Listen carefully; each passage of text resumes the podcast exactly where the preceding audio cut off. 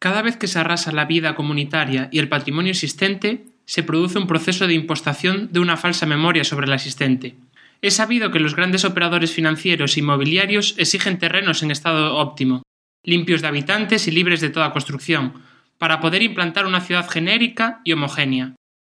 Y esta estrategia, sistemáticamente de desalojo de personas y patrimonio, tiene su contrapunto en la lucha de los movimientos sociales urbanos. Generalmente, las asociaciones de vecinos defienden el patrimonio con una doble intención, para salvarlo y para conseguir que esos edificios sirvan como equipamientos de proximidad necesarios. Arquitectura y Política, Josep María Montaner y Zaida Musi.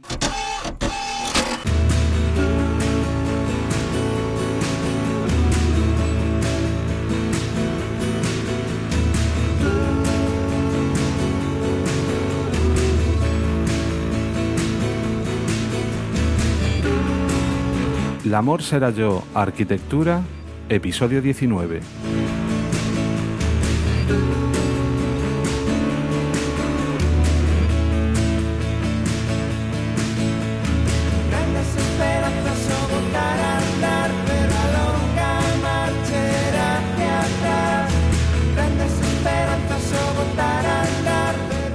Buenas y bienvenidos de nuevo al Amor será yo arquitectura. Los que no es la primera vez que nos escucháis, ya sabéis que este es un podcast en el que nos juntamos unos cuantos arquitectos con la intención de tratar temas de interés general para cualquiera esté o no vinculado profesionalmente a lo que es la arquitectura.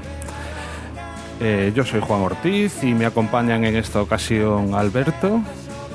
Hola, ¿qué tal? Pues por aquí ya en plan con un episodio que venimos cociendo casi desde que grabamos el anterior, que la idea surgió de aquellas y, y en plan ya también entrando en el verano.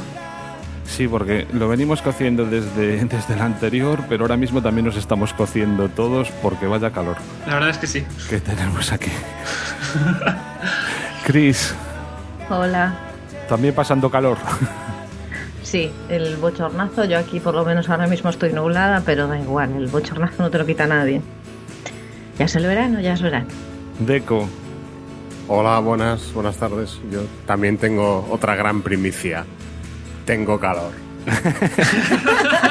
Nadie lo había dicho antes. Y, y José, ¿qué tal? Tú probablemente el que peor lo esté pasando. Bueno. Muy buena. A que sería sorprendente que ahora dijera, pues aquí estamos a 2 grados bajo cero. Eh, Sería la leche. Pensaríamos que estarías en el polo o algo así. no, lamentablemente eh, seguimos la, la misma tónica que vosotros y yo creo que incluso lo incrementamos. Pero bueno. Llevo tres averías del aire acondicionado ya este verano. De, de los que lo estamos usando. Pues con abanico o con ventilador entonces. Sí, y cervecita fría, que es el remedio del podcaster por excelencia, supongo.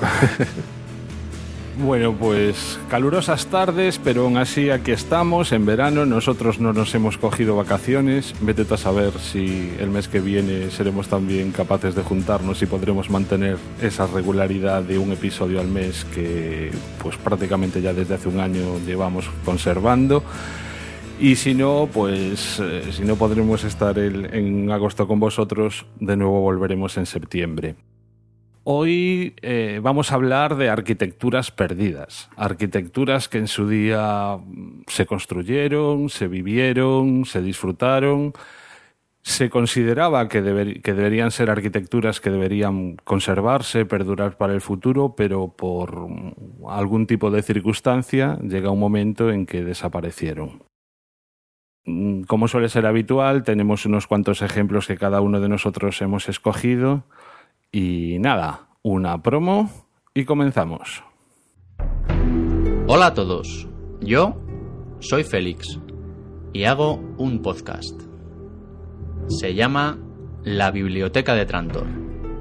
¿Que de qué hablamos en este podcast? Escucha. Y para hablar de Conan, eh, primero tenemos que hablar de su creador, de Robert Erving Howard. Vamos a ver si le damos un repasito a, a la fundación y, y a este gran escritor que es Asimov.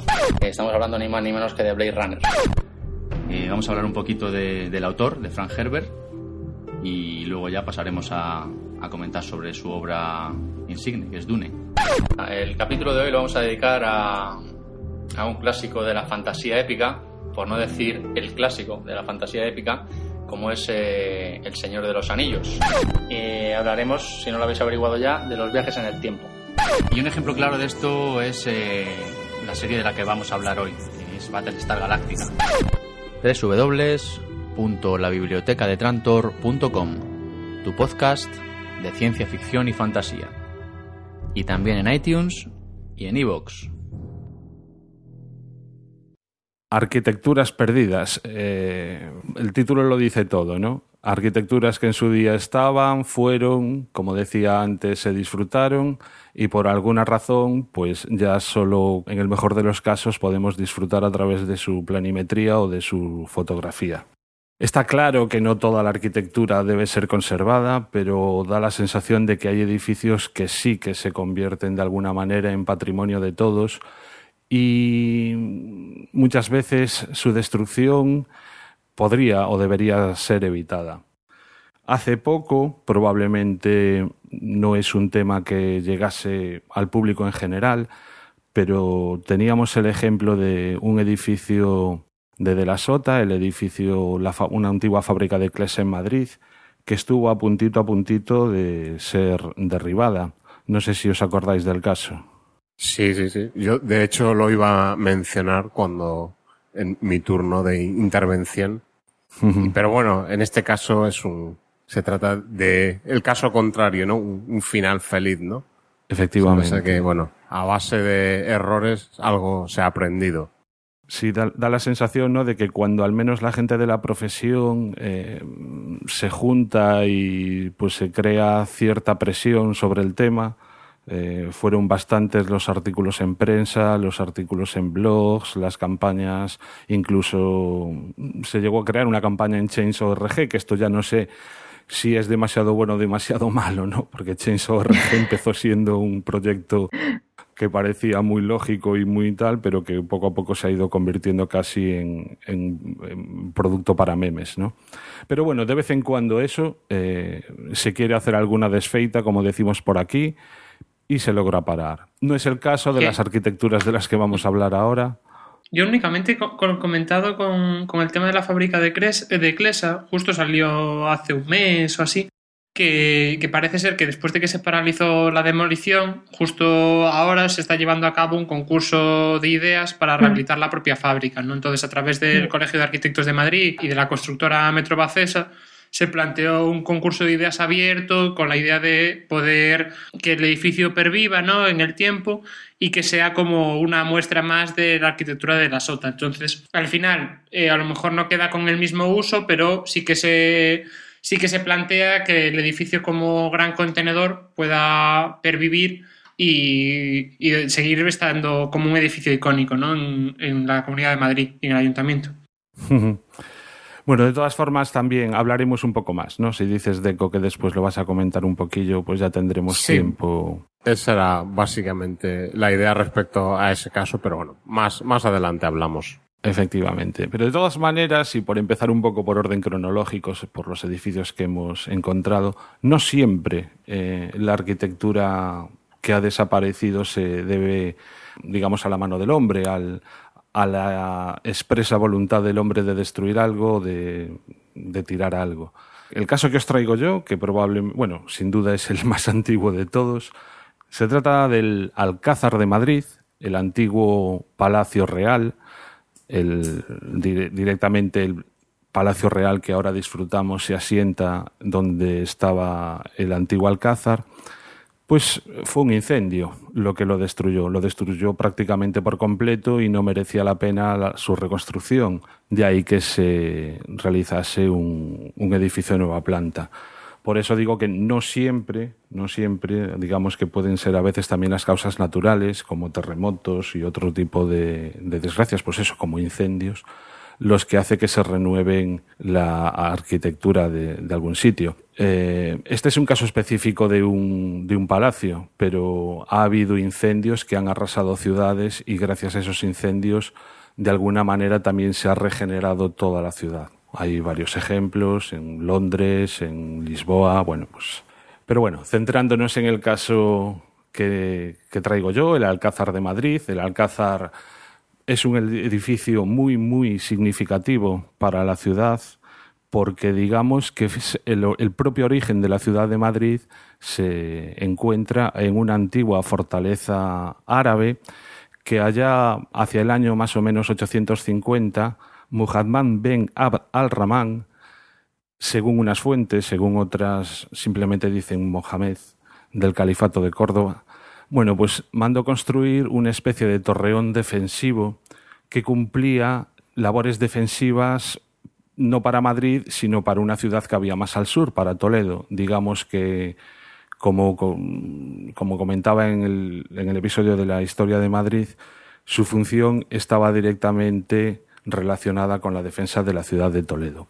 Bueno, el caso es que a partir de esa pequeña fortaleza fue surgiendo primero un pequeño poblado árabe, que más tarde se convertiría en poblado cristiano, un recinto que era pequeñito, prácticamente pues cuatro torreones defensivos en las esquinas unidos por unos eh, paños también amurallados, una muralla mm, que arrancaba de la propia fortaleza y albergaba en su conjunto todos esos poblados, se fue pues convirtiendo poco a poco en lo que ha sido el Alcázar.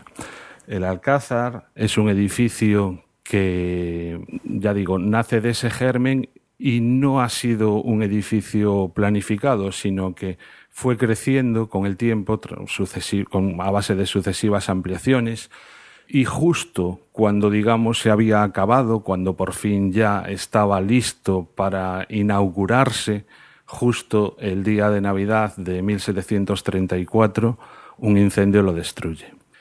Por hablar un poquito del edificio, digamos que cuando realmente cobra importancia es en el año 1561, cuando Felipe II decide trasladar la capitalidad o poner directamente la capitalidad del Estado en la ciudad de Madrid. En ese momento se necesitaba que Madrid tuviese un edificio que pudiese albergar por un lado al rey y por otro lado también a todas las funciones jurídicas, de ejecutivas, digamos, todos esos espacios, albergar a las cortes que necesitaban pues lo que es una corte asentada en una ciudad. Recordemos que hasta ese momento la corte itinerante se iba desplazando por otras muchas ciudades. El palacio que se encuentra Felipe II es directamente lo que heredó de su padre Carlos I. Carlos I fue el primero que, digamos, le metió un poco de caña al edificio, a aquella antigua fortaleza que poco a poco y durante toda la época de los trastámaras había ido creciendo. Carlos I lo que se encontró sobre todo fue un edificio más o menos rectangular que tenía un patio muy grande en el medio. Él lo que hace es en uno de sus lados colocar una iglesia, que sería la iglesia pues, del, del castillo, y una escalera que conecta con la segunda planta. Y el patio que había a un lado lo duplica al otro. De tal manera que lo que nos podemos imaginar que se encontró Felipe II es, imaginad, un rectángulo dividido en dos partes, en dos partes que no eran exactamente iguales, una era más cuadrada y la otra más rectangular por, por un poco por las persistencias que había allí. De esas cuatro fachadas, la fachada sur, el, todo lo que es el alcázar está orientado perfectamente norte-sur. La fachada sur sería la fachada de acceso, la fachada oeste es una fachada que estaba pegado al río, a un barranco que daba al río Manzanares, y las otras dos fachadas, pues eh, de mucha menor importancia, mm, sobre todo por el hecho de que no nos consta, no, no tenemos mm, prácticamente ninguna imagen, ningún grabado de la época que nos digan cómo es. En este lado oeste, el lado que daba al río, había cuatro torreones que podemos identificar claramente como cilindros acabados en, conos de pizarra. si a eso le, sumáis un pirindolo con una bandera, pues más o menos os hacéis una idea.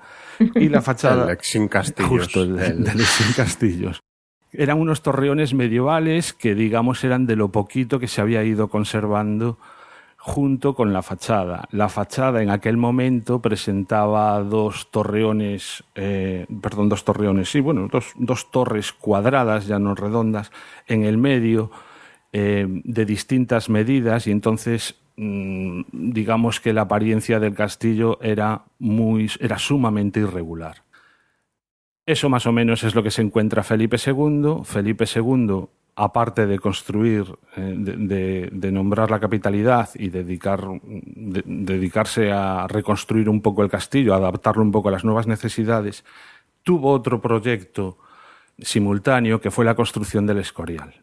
Mientras que la construcción del Escorial se le prestó bastante más empeño y fue una obra nueva, proyectada desde cero, con bueno, con muchísimo cuidado, muy pensada, muy tal. Mm, un poco la diferencia con el Alcázar es que fue una cosa un poco más de ir poniendo remiendos. Él lo que quería básicamente fue centrarse en su propia, sus propias estancias y fruto de eso es que construyó una torre la Torre del Príncipe justo en el vértice entre las fachadas que daban al río y la fachada de acceso. Era una torre en ladrillo y en granito, con un ladrillo rojo, con una eh, lo que le da un color muy característico a esta zona, acabado en un chapitel y era una torre que con las magníficas vistas de las que disfrutaba, pues estaba plagada de balcones y ventanas y el contraste con el resto del edificio era, era pues, pues, brutal, ¿no? Aparte también lo que hizo fue ampliar un poco las estancias mm, para su dormitorio, en, o las estancias, digamos, del rey, no exactamente las de su dormitorio, justo también en esa fachada oeste. La imagen del castillo, desde luego, pues era muy extraña por un lado teníamos esos torreones medievales, después algunas torres manieristas allí que daban acceso al castillo, la torre del, la torre del príncipe, y en esto que nos encontramos ya con, con Felipe III. Felipe III, en un primer momento, eh, decidió que se llevaba la capitalidad de Madrid a Valladolid y un poco para la ciudad de Madrid, para hacerle volver, para convencerlo de, que volviese, le ofrecieron pues eh, remodelar de nuevo el castillo. Eh, el castillo, básicamente lo que, lo que se pretendió fue convencerlo para hacer lo que serían las estancias de la reina del otro lado, ¿no? y hacer obras de tal manera que se consiguiese cierta uniformidad en su fachada. El encargado, el arquitecto que se encargó de todo esto fue Francisco de Mora, que, bueno, pues ya digo, un poco lo que intentó fue duplicar la torre de, o lo que propuso fue duplicar la torre del príncipe que estaba a un lado al otro lado del castillo, ya de alguna manera se conseguía cierta simetría, y una logia que había creado también Felipe II que daba la fachada, repetirla al otro lado, intentando pues eso, lograr cierta simetría. El caso es que Francisco de Mora murió pronto, le sucedió en el cargo Juan Gómez de Mora, su hijo, que ya creó una, nueva, basándose un poco en el proyecto de su padre, lo que hizo fue eh, remodelarlo bastante. Tomando como, pie un poco la decoración y la estructura que había en esa torre del príncipe que se duplicaría al otro lado, pues copió toda esa serie de ventanas, ventanas coronadas con su frontón y decidió eh, llevarlas en todo lo que es la fachada. Creó una portada más eh, señorial y las antiguas torres medievales las disfrazó, por así decirlo, las, las envolvió otra vez de esas, de esas ventanas y además les construyó unos chapiteles enormes. Bueno, eso era el proyecto si, bueno, veréis imágenes en el blog o si, si pincháis en, el podcatcher que tenéis, veréis imágenes de, de, cómo fue la evolución de la fachada. Tendríamos dos torres en las esquinas, más centradas, otras dos torres mucho más grandotas y la portada en el medio. las cosas siguió así y bueno, murió Felipe III, llegó Felipe IV y el mayor cambio que se dio durante el reinado de Felipe IV fue que se empezó a pensar ya no en el, solo en esta parte, sino también en la parte que daba al norte, sobre todo porque era la zona que mejor clima tenía, sobre todo en verano, al, al, estar al norte. Y empezaron a construirse pues, esos aposentos de verano en los sótanos de la fachada, de la fachada norte. Lo que era la fachada sur, la fachada de entrada, mm, vuelven los cambios. Cuando ya se había empezado a recubrir todas aquellas torres heredadas que flanqueaban la entrada, pues se decide homogeneizar todavía más la fachada, eliminarlas completamente, que no quede rastro de ellas y que simplemente los hitos, digamos, estén en las esquinas, con la torre del príncipe, la torre de la reina y la entrada en el medio. Se construye un frontón, bueno, a lo largo de todos estos años, podría estar hablando de exactamente qué hizo cada rey, pero bueno, digamos que ya cuando llegamos a los tiempos de Felipe V, por fin está eh, toda la fachada construida. Lo que es el alcázar no tiene una imagen homogénea, porque la fachada del oeste, la que da al río, seguía conservando esos, eh, esos torreones circulares. La fachada sur mm, es la que se había completado. La fachada de Oriente, la que a día de hoy da la Plaza de Oriente, pues de alguna manera también se había ido rehaciendo un poco siguiendo el juego de la fachada sur.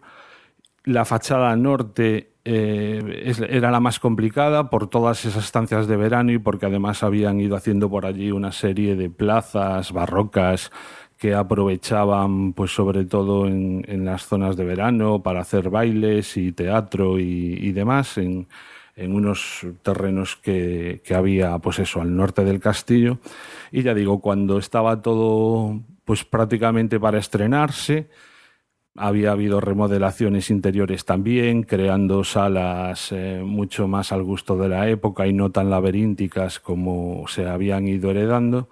Un incendio en, en 1734 acabó con el castillo. Hay que decir que, hay también una especie de teoría un poco conspiranoica con respecto al castillo, y es que, por un lado, estamos hablando ya de tiempos de Felipe V. Felipe V vino de Francia con un gusto por un tipo de palacio totalmente diferente a lo que representaba el Alcázar. Eh, él venía con Versalles en la cabeza. Y, curiosamente, esas navidades no las pasó el rey y su familia en el Alcázar, sino que se, se marchó, pues exactamente no, no recuerdo a dónde, cuando lo habitual era que esas fiestas se pasasen allí.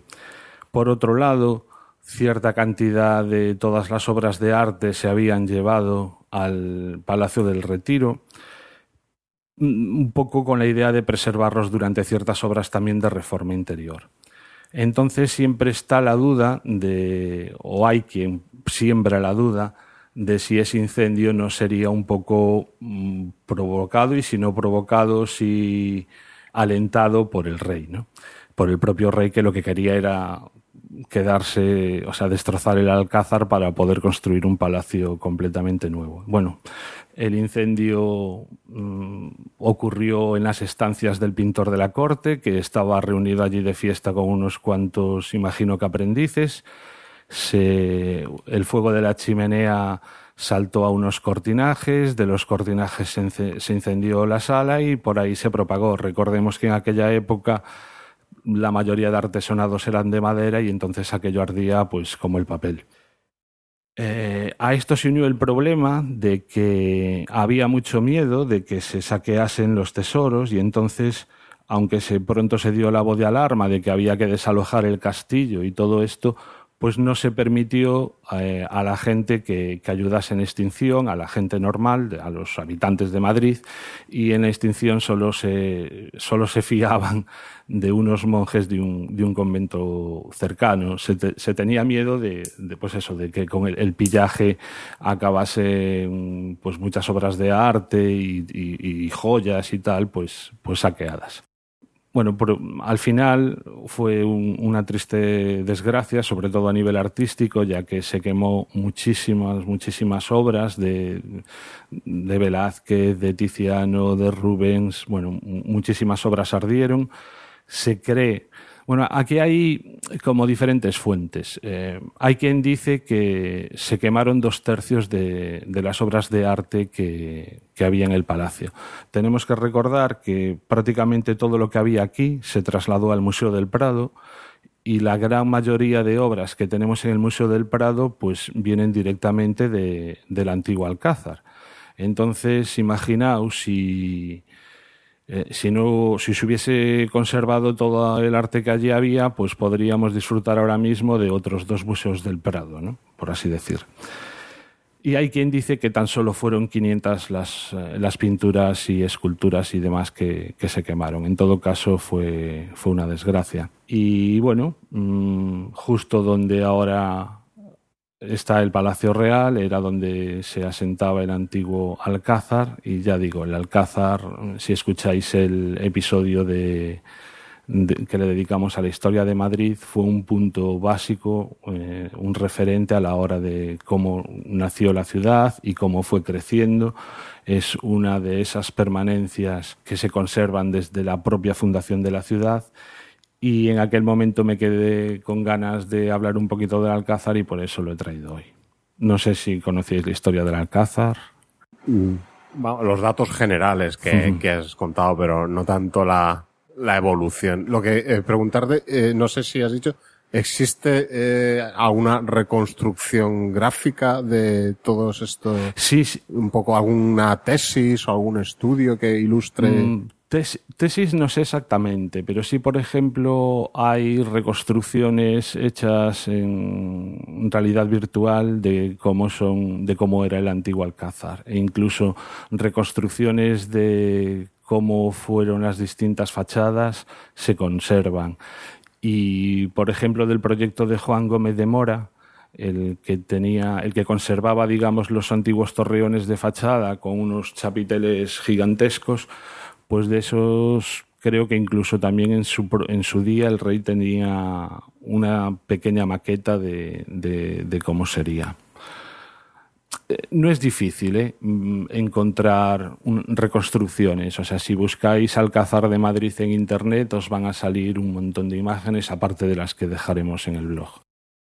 Es más complicado, es más complicado saber exactamente cómo era el castillo justo antes de Carlos I. A partir de Carlos I, pues como mm, todas las partidas de obra se iban consignando en, en lo que es pues los libros de los contables, es mucho más sencillo ir siguiendo un poco paso a paso cuáles fueron todas, todas las obras. Lo que pasa es que no tiene sentido relatarlas aquí porque es que muchas tampoco tienen demasiado interés. Sobre todo a mí lo que me llama la atención es la idea de un edificio mm, que surge como una cosa que va cambiando de uso, va adaptando su uso un poco al gusto del que manda, mm, pues eso, Felipe II quiere crear allí su habitación con vistas, se crea una torre para él y justo esa torre es la que prácticamente desencadena cómo va a ser la fachada final.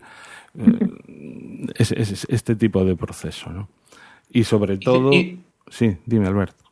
No, que quería saber también después, eh, un poco después del incendio, si esas trazas o esos restos un poco que se habían quemado influyen también en la ejecución del Palacio Real, porque me imagino que parte de los restos sí que se reutilizarían o se aprovecharían, ¿no? Para nada. La situación, bueno, hay determinadas cosas que sí que se mantienen, como por ejemplo en, el, nuevo Palacio Real la situación, por supuesto, es idéntica. Luego, justo antes de la entrada siempre estaba allí esa plaza de entrada que se mantiene a día de hoy. A día de hoy es el espacio que hay entre el palacio y la catedral de la Almudena. Bueno, pues ese espacio siempre estuvo ahí, ¿no? La plaza de armas. ¿no? La plaza de armas, tal cual, justo. Que además, ya desde la época de Felipe II se construyeron unas caballerizas justo más o, más o menos donde está ahora la Catedral de la Almudena. Entonces, digamos que ese espacio siempre estuvo ya acotado. Las caballerizas reales eran las cuadras, por así decirlo, donde, donde vivían los caballos de tanto que usaban los propios gobernantes, la propia corte, como, como el ejército allí que tenía su base allí. ¿no?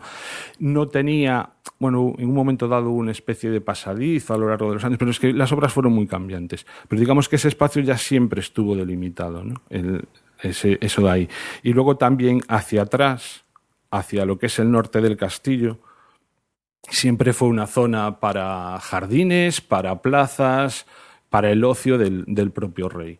Y también otra permanencia clara es que la fachada que da al río, que es un barranco prácticamente, ahí también de alguna manera siempre se intentó darle ciertos recorridos en plan jardín, ¿no? Que ahora mismo creo que son los jardines del Moro, le llaman, o mm. ¿cómo se llaman? El, el, el campo, campo, del, del Moro. El campo del Moro. Mm.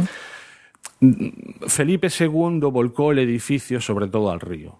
Eh, ya no solo por las vistas que tenía desde su torre, sino que incluso hizo, compró de alguna manera, ¿cómo se dice?, expropió los terrenos que había del otro lado del Manzanares, ¿no? en lo que es la casa de campo, para um, convertirlos en terrenos pues, propios del rey para poder disfrutar de, de, toda esa zona. ¿no? Lo que llamáis Campo de Moro, igual alguna gente lo conoce como Jardines de Sabatini.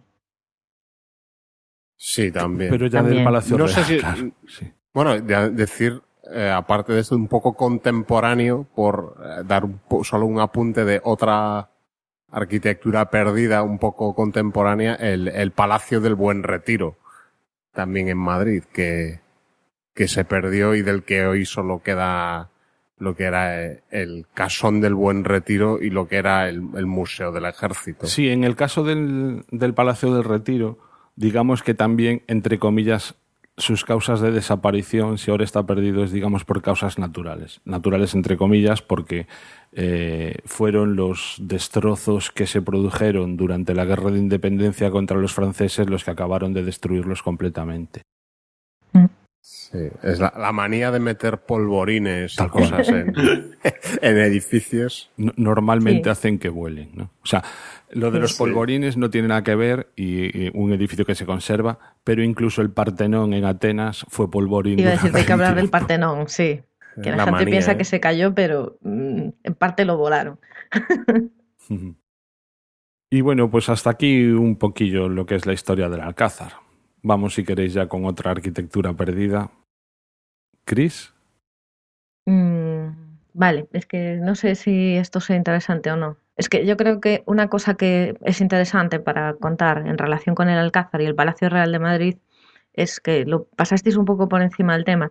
Es un gran ejemplo de lo que a nosotros en arquitectura nos intentan explicar lo que es el locus, e incluso a los estudiantes de primero sí. es difícil explicárselo. Eh, si estamos hablando todo el rato que eh, originalmente había un, o sea, era como la primera ciudad estaba ahí, después un pequeño palacio, después un palacio más grande, después arde y se vuelve a colocar el palacio otra vez en el mismo sitio. Y yo creo que mm, cae ahí una bomba nuclear, Dios no lo quiera, y van a volver a hacer ahí un, un gran edificio institucional, en este caso probablemente de la Casa Real Española, porque es así, o sea, ese lugar tiene significado en sí mismo, independientemente de la edificación que en este momento exista en ese lugar. Y si se destruye, se volverá a reconstruir. Pero siempre con ese significado. El significado está asociado a las coordenadas GPS, no al edificio. Y eso es uh -huh. importante intentar explicarlo porque es realmente difícil de transmitir, pero este es un buen ejemplo para, para poder transmitirlo. Claro. No sé si lo veis como yo. Sí, sí, o sea, es eh, en cualquier ciudad nos encontramos eh, localizaciones que por un por algún motivo, normalmente por, por la propia vida de la ciudad y por el significado que le han ido dando los acontecimientos que allí se han dado, Eso. la importancia que la gente le va dando a, a determinados lugares, de alguna manera es como si se convirtiesen, entiéndase bien la palabra, como en lugares sagrados. O sea, o, si fuésemos aquí magufos diríamos que salan una energía telúrica de no sé qué. O sea, pero bueno, un, poco va por ahí, ¿no? O sea, son lugares que eh, eh, su significado va más allá de, la propia geografía que, tienen. Un poco por, por la conciencia colectiva la historia del, lugar y entonces determinados eh, lugares, digamos, o sea, pues eso, o sea, su significado es mayor que el, que el, propio que pueden tener, pues como es en este caso, estar al lado de un río, que si un barranco, que si la ciudad nació aquí, ¿no? Es mm. muy difícil, en el caso de, que se destruyan, como pues por ejemplo fue el Alcázar, que, ahí se, que esa zona se dedique a otro tipo de, de uso, ¿no? Mm, ahí sí. Y, bueno, ahora además, de forma complementaria, eh, no sé en la actualidad cuál es su, su estado de, de finalización, pero se está construyendo el, el Museo de las Colecciones Reales, eh, pues en la parte baja, ¿no? En, en esa cornisa. Mm. eh, del Palacio Real hacia el Manzanares y bueno, pues un museo pues dedicado a exponer eh, pues el, patrimonio artístico de, de, la Casa Real y del patrimonio nacional. Sí, se prevé, se prevé justo la inauguración, yo creo que para el año que viene, y justo está en la parte de abajo de la Almudena, es decir, eh, salvando ese desnivel que hay desde mm. la plaza hasta los jardines, pues está ubicado ahí es el, lugar indicado para este tipo de edificios. ¿no? El uso ha cambiado, claramente. Empezó siendo un torreón puramente defensivo cuando era árabe. Después se convirtió en una especie de residencia de vez en cuando. Seguía, el carácter defensivo también seguía ahí. Después fue la propia residencia del rey con eh, actividades que tienen que ver directamente con la regencia y a día de hoy, o sea, siguió siendo cuando se convirtió en Palacio Real, era donde vivía el rey. O sea, eh, ¿qué, mayor significado mm. puede tener que eso, ¿no? La, primera persona del Estado. A día de hoy ya no vive el rey ahí, pero digamos sigue siendo el lugar donde acuden eh, cuando, los reyes tienen que dar alguna recepción, van allí. Cuando nuestro rey se casa, se asoma al Palacio Real. Oficialmente sigue siendo la residencia de la familia real. Pasa que, bueno, es, es algo que es inasumible, ¿no? Y nada práctico. No es como la Casa Blanca en Estados Unidos que, que sí que vive el presidente, ¿no? O sea, aquí pues es... O como, o como Buckingham Palace. O como Buckingham Palace. Podría serlo, podría serlo, pero hoy en día no, no funciona. Sí, pero bueno... Por el motivo que eh, sea. El, el, uso sigue ligado a eso, ¿no? A la, representatividad. Sí, sí, el concepto es el pues, mismo pues eso, el, cuando se casó el príncipe, eh, bueno, el que ahora es rey, se asomó desde el Palacio Real, pues mm. sigue teniendo ese tipo de, consideración, ¿no? Y probablemente si por lo que fuese desapareciese el Palacio Real, pues ahí, como decía Cris, se construiría algo directamente implicado. Mm. O, por ejemplo, otro ejemplo de locus que se me ocurre ahora y que probablemente todo el mundo tenga más cercano en Nueva York, cuando se cayeron las Torres Gemelas, ese acontecimiento, ese acontecimiento de alguna manera dotó al emplazamiento de un significado que va más allá de la propia construcción que había, ¿no? Y estaba claro que lo que se hiciese con mayor o menor acierto debía de tener un significado más allá del propio edificio, ¿no? O sea, son este tipo de cosas las que van configurando el locus en determinados puntos de la ciudad. Bueno, y ahora sí que si no nos vamos a alargar como siempre, sí. Venga, Cris, háblanos de, los mercados aquí en Coruña.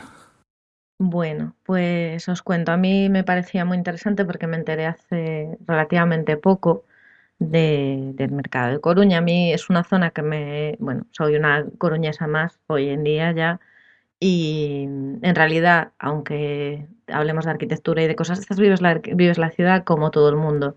Y ahora mismo la zona de Plaza de Lugo, que fue en, en, lo que es Coruña, es el ensanche antiguo, donde se ven casas modernistas y tal, un trocito muy, muy pequeño de la ciudad. Eh, hay un mercado que es moderno, que se inauguró, me parece, se derrulló el anterior en 2003 y se inauguró el nuevo, pues no sé, en 2008, por ahí, una cosa así. Hace, hace relativamente poco, es un, es un edificio moderno. Y un día, mm, brujuleando por ahí, eh, yo investigué qué tipo de mercado había antes, porque en Coruña hay un mercado de los de tipo años 50-60, que es la Plaza de San Agustín, si no recuerdo mal, que es muy bonito. Y a mí me gusta un montón ese tipo de mercados. Y digo yo, bueno, y tenemos este, ¿qué habría antes, no? Entonces me puse a investigar y descubrí que antes había un edificio que no he encontrado información sobre él, pero el primer mercado que se hizo en esa plaza eh, se llamaba Mercado de Eusebio de Guarda y es del año 1910. Es uno de esos mercados de hierro que yo he visto casi siempre en fotos antiguas y a mí me parecen maravillosos y preciosos. Eh, la historia es la siguiente. En, en, aquella zona, como en muchas zonas de la ciudad, había una zona que estaba sin construir, que en ese momento, en 1910, estaba empezando a crearse el ensanche como una zona moderna, higienista y demás y no sé qué. Y allí era el mercado como natural porque había un espacio libre y en vida guarda deja dicho en su testamento que quiere que sus herederas, me parece que son, herederas y hermanas Rosa y Luisa de Guarda González, les deja un dinero y les pide que negocien hacer un mercado en esa zona, pero un mercado moderno, cerrado, un edificio propio, ¿no? Para, como donación para Coruña. Yo soy de Aguarda, era un filántropo coruñés, no nos vamos a extender ahora más, más que eso. Bien, pues em, esto fue, lo de la herencia y tal, fue en 1897 y eh, vamos a hacer un poco de fast forward. En 1910, en abril de 1910 se inaugura el mercado. Y eso es un mercado que son dos cuerpos eh, cuadrangulares con un espacio en medio que creo que originalmente estaba libre, aunque después hizo un cuerpo posterior o, los cuerpos laterales los pagó el, municipio y el central fue con la herencia de Eusebio o algo por el estilo, pero bueno, eran eh, unas naves eh, de, estructura metálica, cubierta ligera y todo acristalado, una eh, arquitectura modernista muy ligera y muy, muy estética desde mi punto de vista. Y ponía aquí, a ver, en el Mercado Nuevo había mármoles, mosaicos, marquesinas, arrajas artísticos hechos en el taller de Bonenburger, que no sé quién es, numerosos registros de agua, desagües y luz que penetraba directamente por las cristaleras. Claro, estamos pensando en que anteriormente los mercados que había contemporáneos, pero que no se había hecho un edificio propiamente, aquello eran esplanadas de tierra y la gente ponía las verduras donde le cuadraba y el pescado donde coincidía.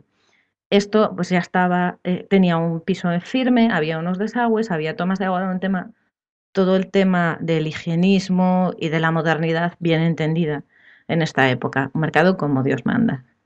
Enseguida, por lo visto, se les quedó pequeño y fueron haciendo ampliaciones y tal. Y para el año 55 el cuerpo central se había, eh, reformado y no llegaba el espacio y se volvió a hacer una reforma. Y el mercado del 55 me parece que siguió, es el que siguió funcionando hasta, hasta los 60, creo que ponen aquí. Pero bueno, vamos, a mí lo que me interesa es el edificio que fue entre 1910 y 1955. Como dice Juan, ya os adjuntaremos ahí unas cuantas fotos de época muy chulas con eh, carruajes y cosas por el estilo. Y para intentar transmitiros el aspecto que tiene, cuando tú ves el edificio de fuera, el tipo de arquitectura que vosotros os podéis imaginar eh, son las estaciones de tren antiguas que todavía tienen todo este tipo de estructura metálica, así con muchos cristalitos y tal, que hay en las estaciones de tren, pues tiene eh, un lenguaje, digamos, parecido. Y eso, y luego un estilo modernista, más o menos. Y, y nada, este edificio se ha perdido y a mí me parece una pena. Pero a mí lo que me parece interesante es que esto ocurrido en todas las ciudades. O sea, en todas las ciudades en las que estamos hay mercados nuevos, mercados que son de los años 50 y muy poquitos mercados de hierro de estos un mercado de hierro, por ejemplo, es el de San Miguel en Madrid, digo bien. Sí. No sé si, sí, ¿no? Mm. Sí, y mm, uno que, por ejemplo, fue reformado hace relativamente poco es este de Barcelona, de Miralles y Tagliabue. Ahí había anteriormente no sé qué mercado y ahora es un mercado nuevo, completamente moderno. El de Santa Caterina. Y después hay mercados como el de Santa Caterina. Y luego están mercados mm. como el mercado de San Agustín en Coruña, o el mercado normal de Villa García y 800.000 mercados que habrá en el mundo que son todos más o menos de los años 50 y 60 y las reformas que se hacen ahora son más bien pues ponerle un ascensor, volverlo a pintar y cosas así. Pero para mí el kit de la cuestión está en lo siguiente. En todos estos procesos el tema, hay, una doble vertiente en la evolución de los mercados. Por una parte, la gente hoy en día no compra en los mercados como compraba antes. Antes solamente podías ir al mercado a comprar pescado o verduras. Ahora está Carrefour, está el supermercado de barrio, está la tienda pequeña de barrio y el mercado. Y tú puedes escoger. Bueno, y Amazon te lo trae a casa también si quieres. Entonces, claro, hay muchísima más competencia y la población ha cambiado su forma de vida y, su, y la sociedad ya no ve las cosas de la misma manera. Y al mismo tiempo hay presión, o sea, presión de construcción y presión eh, para cambiar estos sitios, porque en las ciudades estos mercados están en puntos estratégicos, están en, medio de la puñetera ciudad mm, en mejor colocación imposible y, por ejemplo, en casos como el de Coruña, cuando se tiró abajo el anterior y se ha hecho uno nuevo, era imposible no plantear eh, espacio para eh, locales comerciales libres en planta baja. Nadie, se lo plantearía. O era imposible plantearse no hacer un grandísimo aparcamiento debajo. Bien. ¿Qué ocurre hoy en día? La primera queja que hubo en la Plaza de Lugo con, los, con la gente que tenía puesto en la Plaza de Lugo era que eh, con la reforma ellos quedan, digamos, más alejados de la playa, ¿no? Hay de, la, de la plaza en sí hay una franja en la que hay, si tuvieses el edificio en planta, ellos están en la zona central del edificio y hay una franja perimetral que realmente abre sus puertas a lo que es el resto de la plaza, a las, a las calles peatonales que hay alrededor, y en esas eh, locales comerciales exteriores lo que está es Stradivarius, Zara, Pull&Bear y todo este tipo de comercios, y ellos están como metidos dentro del mercado.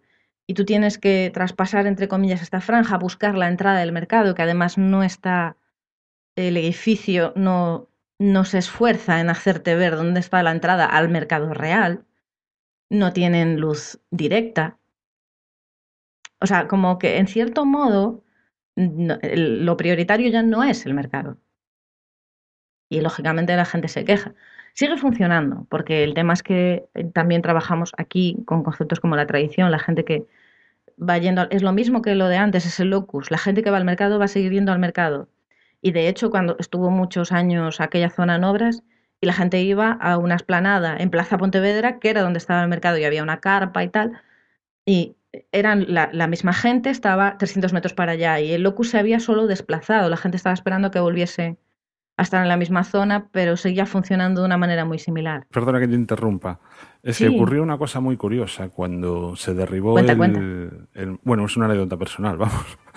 Cuando se derribó el, mercado de la Plaza de Lugo, como bien dice, se trasladó en forma un pelín chapucera lo que es el mercado a una plaza muy cerquita de, de donde estaba el antiguo mercado.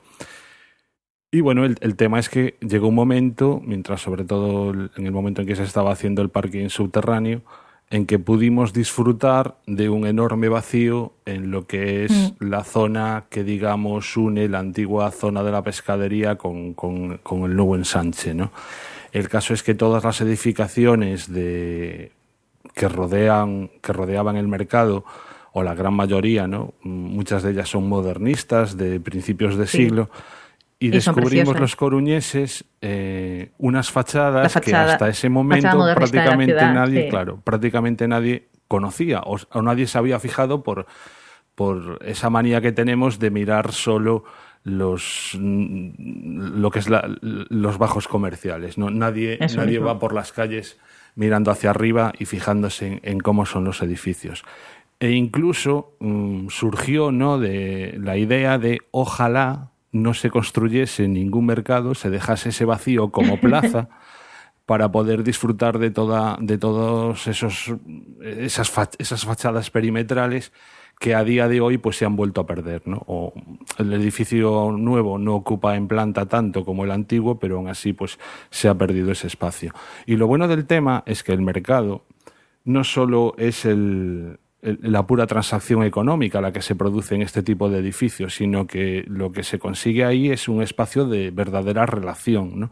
La gente no va solo a comprar, sino que va también a encontrarse con otros vecinos, con otra gente, es un, el lugar donde se transmiten opiniones, un poco pues pues yo qué sé, como todos conocemos lo que ocurre en los mercados, ¿no? Son zonas, de las zonas más vivas que se producen en nuestros barrios. El hecho de... Incluso dentro del propio mercado, de los, eh, los propios comerciantes, es una comunidad en sí, ¿no? Porque muchas veces los puestos o las paradas, que creo que les llaman en algunos sitios, eh, pasan de generación en generación y hay como una especie de dinastías ya ahí en los puestos de los mercados y son unas unas comunidades pues, muy muy arraigadas ¿no? Al, a ese sitio.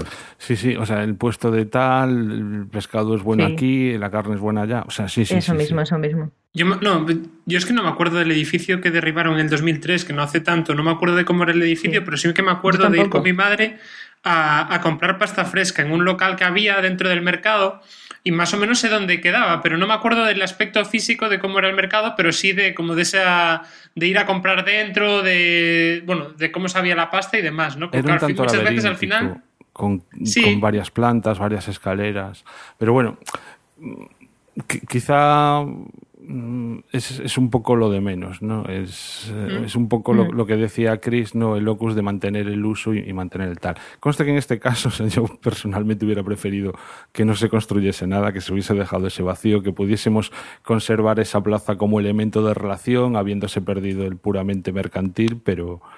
Mm. Eh, yo, yo es que estoy de acuerdo contigo, pero es que creo que se podría haber hecho un poco casi las dos cosas. Si se hubieran ceñido exclusivamente a recuperar el, el, uso existente antes, igual se podría haber hecho un edificio más pequeño, más centrado en la plaza, que dejase dos grandes. Ahora mismo, tal y como está el edificio, deja más espacio de uno de los lados que de otro. Y ese lado sí que se descubren un poco las fachadas, como tú decías, Juan. Cuando vas de uno de los laterales, el ancho de calle, que, que es medio plaza, medio calle, que pueden ser 15 o 20 metros, 15 pueden ser. Sí, aparte peatonal, sin paso de vehículos. Sí, la parte peatonal desde lo que es el mercado hasta, hasta la fachada de los edificios existentes. Del lado contrario tenemos la típica calle más o menos de 5 metros que puede haber, no, 5 no, pero 10 sí, no lo sé, una cosa así. Y queda más cerrado y encima por cómo se mueven las sombras es una solaina el lado que dejaron más abierto y es un muérete de frío el lado que dejaron más estrecho. Yo creo que se podría haber hecho algo diferente, porque ahí hay metros y metros y metros de local de la FNAC y de demás. Que a mí me, me hmm. resulta muy práctico, pero no creo que en una ciudad lo prioritario sea conseguir que la FNAC esté cómoda. Es así. Y bueno, si os parece bien, cambiamos de, edificio y también de uso, ¿no? O sea, estábamos hablando de mercados, ahora nos vamos a cines. Seguro que todos tenemos en el recuerdo antiguos cines que ahora, pues como muchos, se han reconvertido en multicines. Alberto. Pues nada, un poco también, igual que hizo Juan al principio, que era retomar ese capítulo que se hablaba de Madrid. Yo al final, también pensando con cosas que había aquí más o menos próximas y también relacionando con el capítulo que hicimos hace poco de arquitectura y cine, se me eh, acordaba un poco de la arquitectura perdida de los cines, ¿no? Un poco el cine surgió, como habíamos hablado, en, a finales del siglo XIX a través del cinematógrafo y de los hermanos Lumière.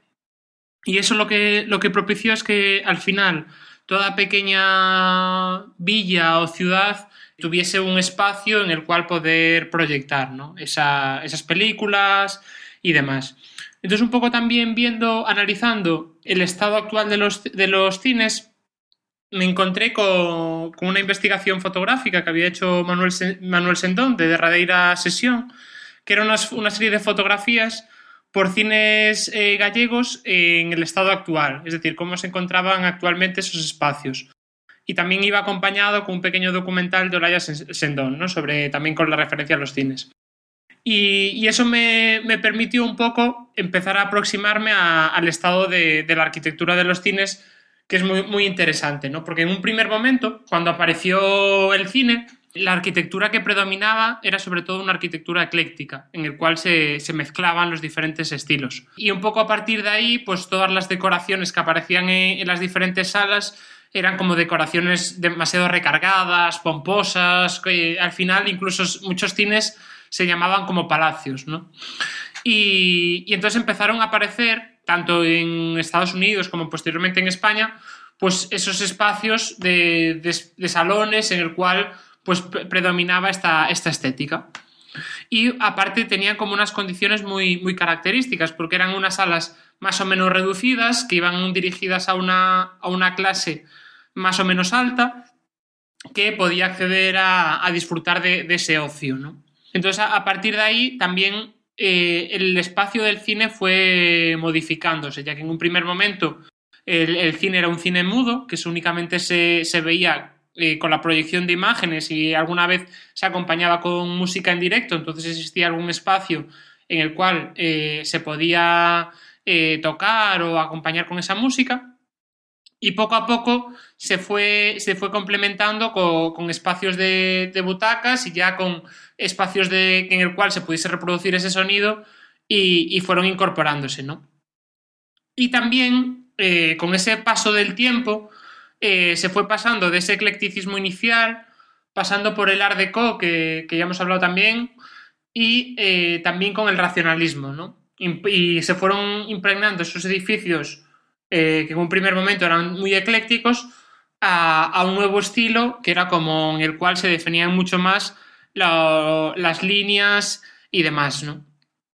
Entonces, estos cambios que se fueron introduciendo produjeron que apareciesen como cambios continuos, muchas veces eh, impredecibles y que se fueran eh, modificando poco a poco.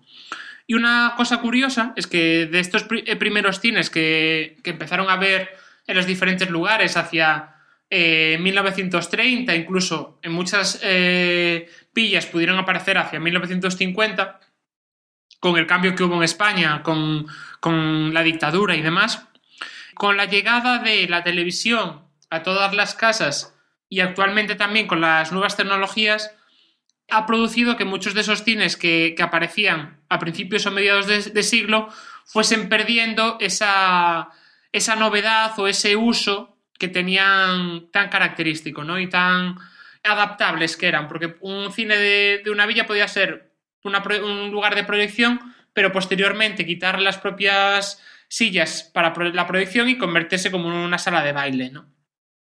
Algo curioso es, por ejemplo, el cine que había en Coruña, que era el cine, bueno, que todavía existe, pero que se encuentra cerrado, que es el, cine Avenida, ¿no? En 1935 se proyectó en, Coruña el cine Linares Rivas por Rafael González Villar, que fue un poco bautizado incluso por el cine Avenida, porque se encontraba como una de las zonas de Coruña, que era la zona de, bueno, de los jardines y la zona de los cantones, con más afluencia de, de gente, ¿no? Ya el propio, el propio cine fue la sustitución de un teatro modernista que existía en esa zona, que fuera una, obra anterior. Y la construcción del cine fue como algo novedoso en el cual se incluía en la parte superior del cine bloque de viviendas y el cine ocupaba la parte de, abajo y el patio de, manzanas. Y fue como un lugar de, referencia en Coruña, ya que se ubicaba en la zona central, tenía una única sala y tenía como una serie de, características. Y actualmente, desde hace yo diría que unos 10 o 15 años, el propio edificio eh, ya no existen viviendas en él y el propio cine se, encuentra, cerrado. Y, hay como ya un cierto tiempo en el cual existe una, lona que, ocupa todo el propio edificio y que hace incluso ese espacio que era reconocido para, mucha gente de, de Coruña como un espacio invisible que era un espacio de referencia y demás, pero que, hace que, no se vea ahí el, valor que tiene, ¿no? Ese, ese, lugar que hablábamos antes, ese lucus, pues como que se ha difuminado un poco y ahora se asocia más al obelisco, pero ahí sigue, eh, perdura ese, cine, con la idea posiblemente de que un futuro se, demuela todo el edificio para construir viviendas cuando hay un gran potencial en ese, en ese bajo. Y después, asociado también a otra serie de cines, es característico también eh, los cines que se encuentran en, Madrid. Es decir, que existen una gran cantidad de cines, sobre todo asociados a la zona de la Gran Vía y a la zona de, bueno, próximas.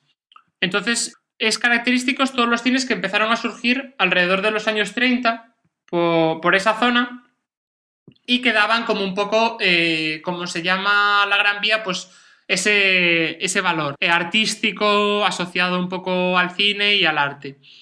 Entonces hay como una serie de, de edificios que, en los cuales se fueron incorporando cines, que en la actualidad alguno perdura, incluso con pequeñas reformas para más eh, temas de, bueno, otros usos, pero que los espacios siguen eh, viviendo, ¿no? Por ejemplo, es el caso de, del Palacio de la Prensa, que se encuentra en la zona de, de Callao, en la cual se creó como un, un cine, ¿no? Que, que, albergaba pues un espacio de, de, ocio que empezaba a surgir en esa época, ¿no?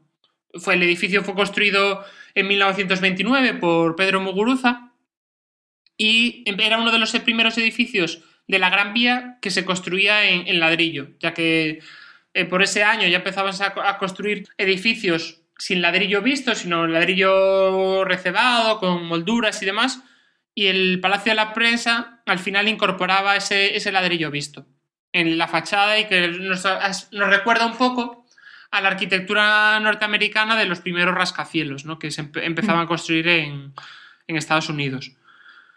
Y, y, después también es un caso semejante, que también por, por, esa zona, el cine Callao, que justo co coincide en que está enfrente, ¿no? Y en el cine Callao fue construido por Gutiérrez Soto, bueno, fue diseñado por Gutiérrez Soto y construido en el año 26.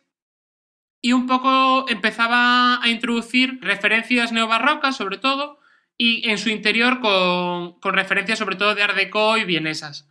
Eh, hace, yo diría que cuatro o cinco años que estuve por, por Madrid durante unas, eh, eh, el Día de la Arquitectura, en el cual se abren diferentes espacios, pude entrar al Cine Callao, que todavía sigue siendo cine, pero con un aspecto diferente, y se ve todavía esa toda decoración ¿no? que, hay, que había en el interior, que, que, es muy diferente a los cines que podemos encontrar hoy en día, de los multicines, en el cual vas a un centro comercial, hay diferentes salas, sino que aquí únicamente existe una sala de unas dimensiones más o menos limitadas y con un aspecto más próximo al teatro que a, que a los cines que podríamos considerar de hoy en día, ¿no? de efectos de 3D y demás. Y después otro de los cines también característicos de la zona de la Gran Vía es el cine Capitol, que también es de Gutiérrez Soto y también eh, es de alrededor de los años 30 en el cual el cine ocupa un espacio, una esquina, y que se termina con un edificio circular. Además, el, el cine Capitol también apareció en diferentes películas, como eh, El Día de la Bestia, a través de ese, de ese, letrero tan luminoso que aparece de Sueps, es muy reconocido en, en Madrid y muy característico, ¿no? Y en él, pues, al igual que en los otros, como aparece una única sala en la cual se proyectaban diferentes películas. Entonces un poco se ve esa diferencia de, de, cines de principios de siglo en el cual cada cine tenía una única película a los cines hoy en día en el cual, como hablaba Cristina antes también, a la referencia a los centros comerciales, ¿no? En contraposición a los mercados. Pues hoy en día como que todo se, se agrupa y de, toda la manera mercantil pues aparecen como grandes edificios que aglutinan todos esos, todos esos usos. Entonces, un poco también por recordar este, estos edificios que al final son muy característicos y que también fueron parte de una, de una forma de vivir en las, en las ciudades. Citar otros dos, también de Gutiérrez Soto, el cine Barceló, que probablemente uh -huh. mucha gente lo conozca porque, bueno, no sé si sigue estando allí, uh -huh. pero al menos en su día era donde estaba la discoteca Pachá de Madrid. Ya cerró, pero sí, sigue estando todavía el letrero. Sí, sí. Claro. Por y, fuera. Y también el cine Europa, otro mm. también de Gutiérrez Soto, todos más o menos pues eso de la época y, y, que como muchos se conservan a día de hoy sus fachadas, que ya es bastante. ¿eh? Sí, sí. Sí, y, y, también, si me permitís, ahí en el mismo entorno, eh, en la propia Gran Vía, existía, bueno, existe el edificio, el, el Palacio de la Música, que era otro cine, eh, un edificio de Secundino Zuazo, que hoy en día se encuentra cerrado. Eh, era un edificio que estaba destinado pues dentro de la, obra cultural de Caja Madrid, por, bueno, pues ya sabemos con todo lo que ha pasado, ¿no? Alrededor de esa entidad. No sé cuál es un día, hoy por hoy su estado y cuál va a ser su, destino. Y también unos metros más allá, también en la Gran Vía, el llamado Cine Gran Vía, que hoy en día es un, un centro comercial, un H&M, eh, pues otro, otra, dos cines desaparecidos en ese mismo entorno de la Gran Vía. eso lo tenemos en Coruña también, ¿no? Sí, el cine que había enfrente de Rosalía de Castro había un cine y ahora es un Pull&Bear. ¿No? Sí. El cine en París. El cine París, exactamente. Sí. Sí, bueno, en, Madrid al menos eh, tenemos la suerte de que más o menos se conservan las fachadas. En el caso de Coruña, de, mm. no sé, mm, más de una docena de cines que había pues cuando yo era un crío, a día de hoy de aquella época quedan dos que encima son teatros, el Teatro Colón y el Teatro Rosalía de Castro, que curiosamente además son edificios que no son privados, sino que pertenecen a la administración uno creo que es de la Diputación, el otro creo que es del propio ayuntamiento y que probablemente si no fuera por eso pues también hubieran desaparecido, como mínimo cambiado su uso. ¿no? Del resto, que eran pues todos eh, hombre, no de la calidad de los que estamos hablando de Gutiérrez Soto, desde luego, pero sí eran características, sobre todo lo que eran las entradas a esos cines, ¿no? Esas, eh, eh, ese icónico poner carteles gigantescos, todo eso, pues son, son cosas que, se han perdido, ¿no? Arquitectura perdida.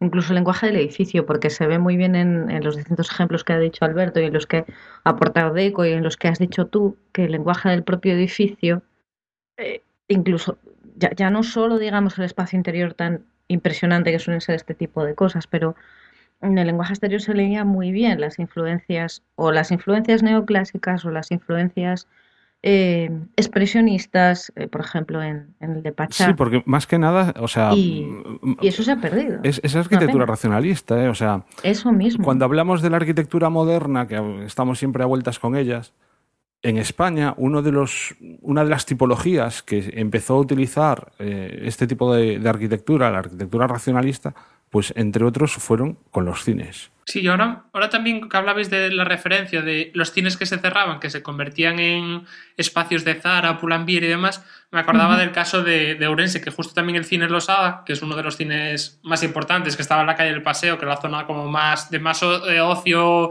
de uso y demás, se convirtió también en un Zara, eh, eh, conservando la fachada, pero vaciando todo el interior y adaptándolo, ¿no? Que la verdad es que es curioso que esta, esta reconversión, ¿no? Así tan, tan exagerada.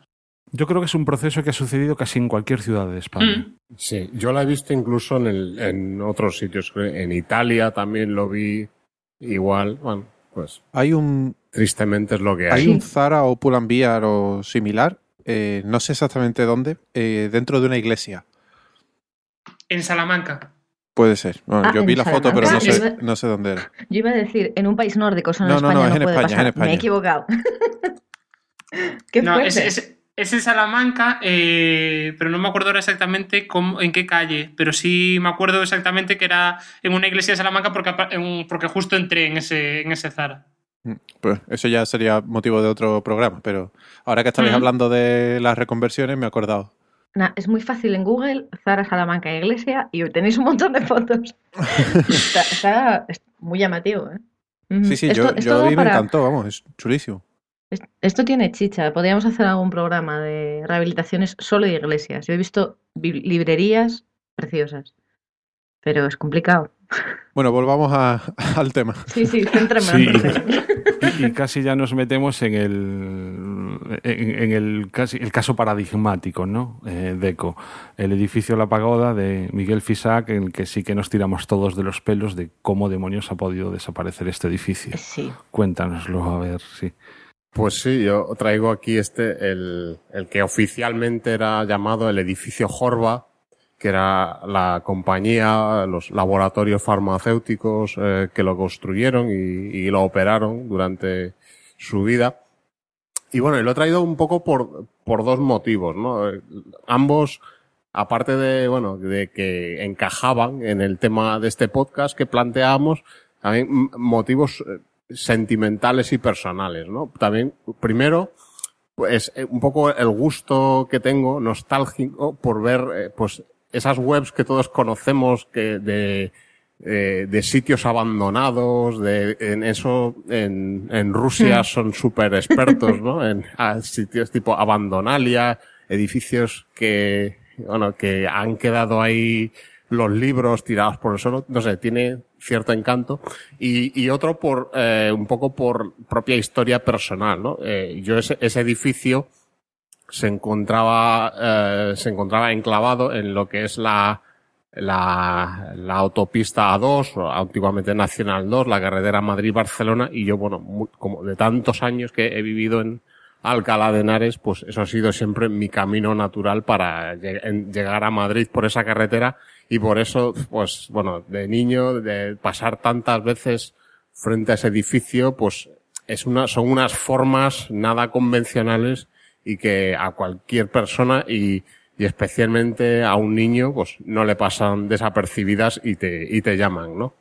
Entonces, bueno, eh, hablar de este edificio, de quién era Miguel Fisac, ¿no? Miguel Fisac eh, fue un arquitecto que nació en 1913 eh, en Ciudad Real, en Daimiel, y bueno, y pues eh, falleció en Madrid el, en 2006 eh, se graduó, eh, se, fue arquitecto por la Escuela Técnica Superior de Arquitectura de Madrid y pues eh, al principio de su carrera pues destacó bastante con en los años 40 con proyectos de vivienda social ¿no? para gente con pocos recursos.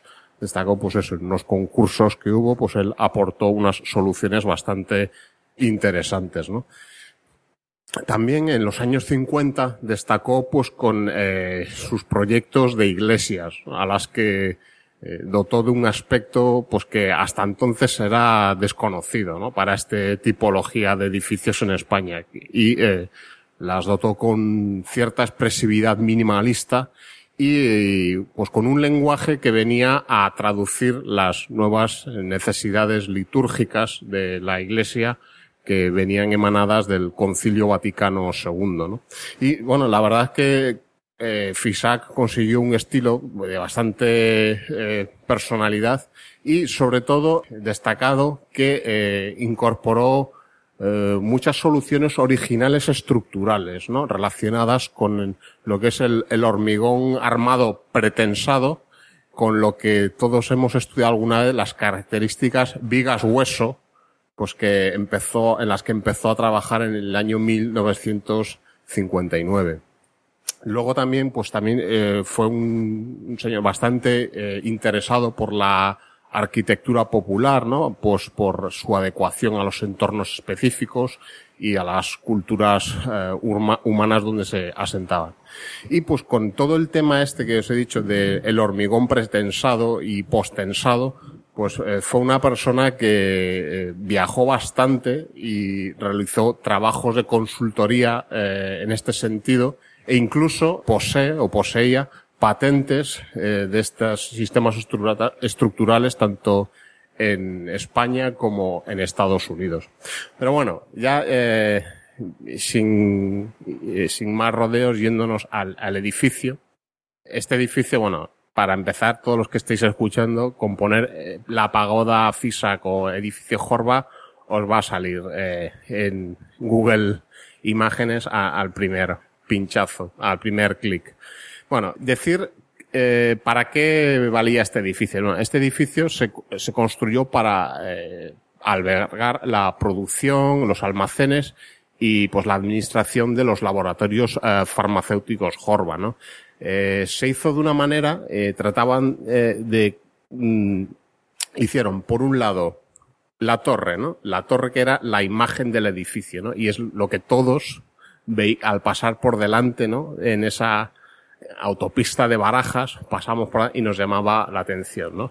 Una torre de, no sé si eran seis o siete plantas, de, formada por cuadrados, en los que cada planta se encontraba girada respecto a su, pues a la que tenía encima y debajo, 45 grados, ¿no? De giro respecto a los otros, produciéndose, pues, lo que es, eh, y aquí viene la imagen característica del edificio, es la transición formal entre las líneas rectas de una planta y su inmediatamente superior o inferior respecto a la cual se, eh, se encontraba girada a 45 grados, claro, eso, eso nos plantea un problema geométrico eh, difícil, ¿no? Pues bueno, la transición entre eh, esas dos líneas, en este caso eh, horizontales, pero no paralelas, pues eh, claro, nos ponemos a pensar cómo se realiza. Pues eso es una superficie alabeada, en este caso creo que un, un hiperboloide, creo, mediante hormigón armado, ¿no? El edificio en sí, bueno, pues tenía una estructura de pilares, vigas, jacenas metálicas y, eh, bueno, un núcleo central y ventana corrida en cada una de las eh, plantas cuadradas, ¿no? Esta, la geometría, esto es lo que os he explicado de la geometría de la torre, bueno, la transición entre las plantas que se encuentran eh, giradas, pues denotan pues lo que es una gran correspondencia entre lo que es la forma y la manera de construir. ¿Por qué digo esto? Bueno, aquí entramos un poco un tema eh, constructivo, ¿no? Del, del hormigón y de y relacionado con las eh, las superficies regladas. Bueno, esto nos lo explicaban en las clases de primero de geometría descriptiva cuando nos explicaban estas superficies, ¿no? Eh, y los profesores nos decían, bueno, tú tienes eh, dos... Eh, las dichosos paraboloides hiperbólicos y todo eso. Con doble curvatura. Claro. Sí. sí. A ver. Claro. Tú tienes dos rectas que no son que no son paralelas, ¿no? En el espacio. Y la, la, la forma que crean entre sí es una superficie, eh, digamos, eh, reglada, ¿no? Que está compuesta a su vez por rectas. Y entonces, esas rectas son las que ya puestos en, pues, eh, poniéndonos a la hora de ejecutar un encofrado de hormigón armado, esas rectas las podemos asimilar a lo que es pues la tablazón de, del encofrado. Pues eso es la técnica que se utilizó para construir estas transiciones eh, entre entre pues las líneas de, de una planta y la otra y que nos da esa forma pues que produce eh, esas puntas que dio lugar al nombre de la pagoda, ¿no? Es un problema eh, geométrico complejo y que, bueno, son unas, eh, una manera de construir que hoy en día, aparte que sería muy difícil encontrar personal cualificado para ejecutar esa, esa obra con, con esa limpieza y, y, esa perfección sería muy difícil y bueno, pues el coste de ejecución sería alto, pues denota un poco la calidad, ¿no? Con la que se ejecutaban las obras en esos años. Estamos en los años, eh, no sé si lo he dicho al principio, ¿no? Eh, la, la, construcción de este edificio entre 1965 y 1967, ¿no? Esa época un poco de expansión económica en España. ¿Qué más? Eso es por un, por un lado la torre, ¿no? Que es la imagen que todos vemos y que, y por otro lado, eh, el complejo, ¿no? Este, tenía lo que son los almacenes, ¿no? Que se encontraba en la eh, parte posterior de la parcela, ¿no? Que es realmente, eran dos naves cubiertas a distinta altura y que estaban cubiertas con estas vigas que hemos dicho antes, estas vigas que, cuya sección imitaba a los huesos largos del cuerpo, ¿no? Unas secciones, perdón, unas secciones huecas y postensadas y que, bueno, pues fue un campo en el que Miguel Fisac trabajó en toda su carrera, como os he dicho, patentó eh, en ese sentido, y que permitían solucionar, por un lado, cubrir amplias luces, o sea, bueno, luces eh, en, por explicar a qué nos referimos al término luz, sería, digamos, la distancia que hay entre apoyos, ¿no? Eh, de una estructura, ¿no? Esa es la luz de una viga o una bóveda. Pues le permitía hacer unas vigas larguísimas, salvar unas luces muy amplias, fixa que incluso eh, alguna vez eh, presumía de hacer las vigas más largas de Europa gracias a este sistema y le permitían eso, grandes, salvar grandes luces y a la vez resolver los problemas de iluminación y desagüe eh, de la cubierta de esas naves, ¿no? Esa, el valor que tiene esta, estas naves que hay detrás del edificio que era, estaban dedicadas a la producción farmacéutica y al almacenaje de, de los productos farmacéuticos. Un momentito Dime. nada más. Yo creo que tenemos que explicar un poco el grandísimo interés que tiene lo de las vigas huecas. Haciendo nada más la anotación de que una viga normal, la gente está acostumbrada a verlo, es una pieza estructural que une dos pilares en horizontal y normalmente es eh, más estrechita en planta y alta, o sea, como que sigue el pilar, porque eso tiene mejor comportamiento con inercia, como con una regla. Si la pones en horizontal se comba y si la pones en vertical ya no se dobla, o un papel, por inercia. Pero todos sabemos que si tiene una sección rectangular, que es lo más fácil de construir, lo que la gente no sabe es que tiene un límite estructural, es decir, el hormigón armado, aunque tenga, mm, eh, ¿cómo se dice?, hierro dentro que le ayuda a comportarse mejor durante más longitud, llega un momento en que por propio peso, o sea, la viga llega a no ser capaz de aguantar al mismo tiempo su peso y la carga que le pongas encima. Y eh, Fisac y otra gente, pero Fisac mm, muy grandemente, descubrió que lo que se puede hacer es ahuecar la sección para conseguir que mantener la inercia, pero reducir el peso y entonces ser igual o más resistente, pero eh, soportar un vano mayor porque tiene menos peso mm, medio, digamos. Eso es, ya está. sí, peso, peso propio. Y después también complementado con que eran postesadas, es decir, es como si piezas más o menos pequeñas se van uniendo a través de una serie de cables que después le introducían una cierta presión para que funcionasen como una única pieza, ¿no? Sería como una especie de collar formado por diferentes piezas que se van uniendo a través de, un cable y al final de todo lo que se hace es tirar del cable y comprimir todas las piezas para que funcionen como una, única pieza. Efectivamente. Y estos sistemas de estructuras o de vigas pretensadas por un lado y postensadas son, digamos, dos variantes del mismo concepto, pues era algo que aquí en España, eh, por parte de los arquitectos, eh, ni era muy utilizado ni era muy bien visto, ¿no? Algo, era algo más eh, propio del campo de la ingeniería civil, ¿no? Algo que, y os puedo decir por experiencia propia, algo que en Estados Unidos sí que se ha utilizado mucho en, en construcción residencial, es algo que está a la orden del día. Pero FISAC, pues eh, gracias a ese interés y pues a, esa, a esos estudios y patentes que hizo, pues viajó por todo el mundo y pues realizando trabajos de consultoría en, en ese aspecto. Bueno, eh, el edificio es un poco eso. Eh, si veis la imagen, eh, bueno, es, son unas formas, ah, por decirlo, yo diría, a mí me parecían alucinantes. ¿no? Mm. no voy a decir que fuera el edificio más bonito, pero ver esa, esa ejecución en, en hormigón, eh, pues te produce cierta admiración. Y ahora, pues bueno, la, cómo se llegó a, a la destrucción ¿no? de este edificio. ¿Cómo se ha perdido este edificio? Bueno, pues yo creo que estamos ante, por acudir un poco al, al refranero popular, que es el típico caso de que entre, toda, entre todos la mataron y ella sola se murió, ¿no?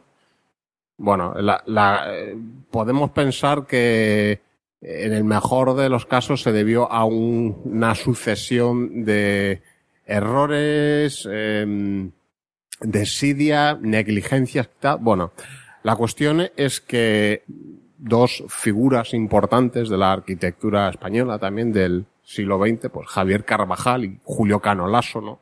Pues habían incluido este edificio en la eh, lista de edificios modernos de Madrid a catalogar en el plan general, ¿no? Y bueno, pues el propio Carvajal o los hijos de Canalaso pues recuerdan perfectamente que eh, estos edificios se habían especificado para meter, pero no sabían que finalmente esto no se había hecho, ¿no?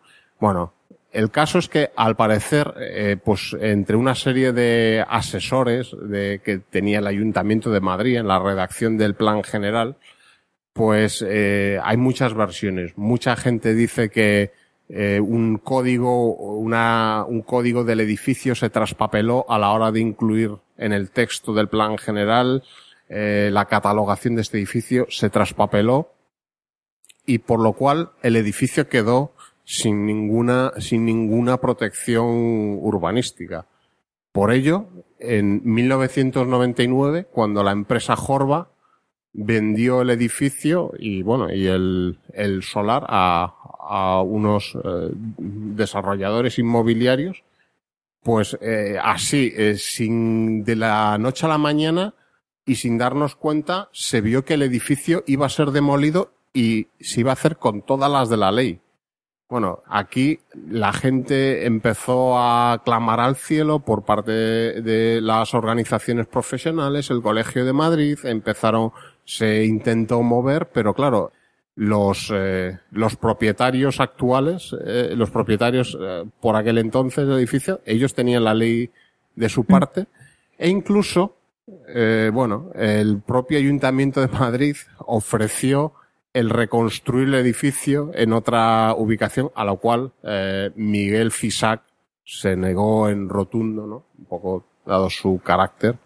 Y entonces, claro, era un edificio al que todo el mundo le gusta, que a todo el mundo le gustaba, se daban la, la circunstancia de que era un edificio muy apreciado tanto por arquitectos como mm. por no arquitectos, a todo el mundo le, otorgaba un cierto valor a, a, ese edificio y que se iba a perder. Y efectivamente, en 1999 y sin poder hacer nada, fue demolido, ¿no? A mí me recuerda este caso eh, claramente a, bueno, algo de lo que yo he hablado en mi podcast la demolición de Penn Station en Nueva York en los años 60, ¿no? Que también bajo con todas las de la ley, eh, esa grandiosa estación Penn Station fue demolida a pesar de los movimientos cívicos encabezados por los arquitectos neoyorquinos que se manifestaron, pero que no pudieron hacer nada. Pues aquí también.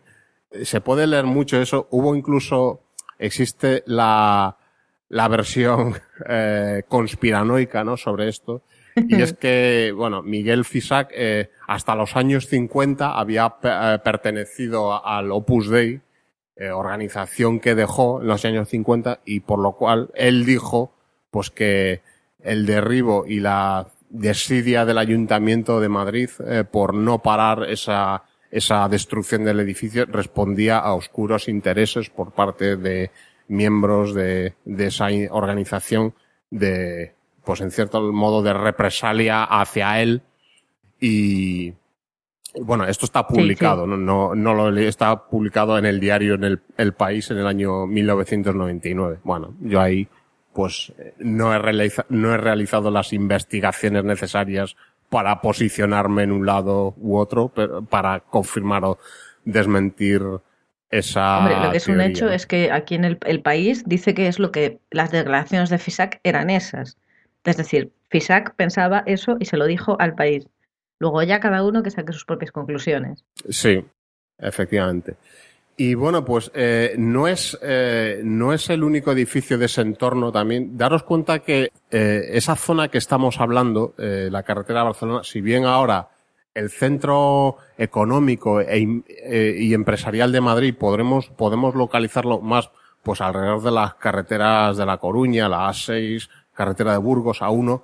Cuando este edificio se hizo y algunos de, de contemporáneos suyos, ese, ese eje era, eh, digamos, eh, el, el área, digamos, más de mayor actividad empresarial en Madrid. Daros cuenta que se encuentra al lado de lo que se llama la autopista de Barajas, que fue la primera autopista construida en España, eh, desde el aeropuerto de Barajas a Madrid, ¿no?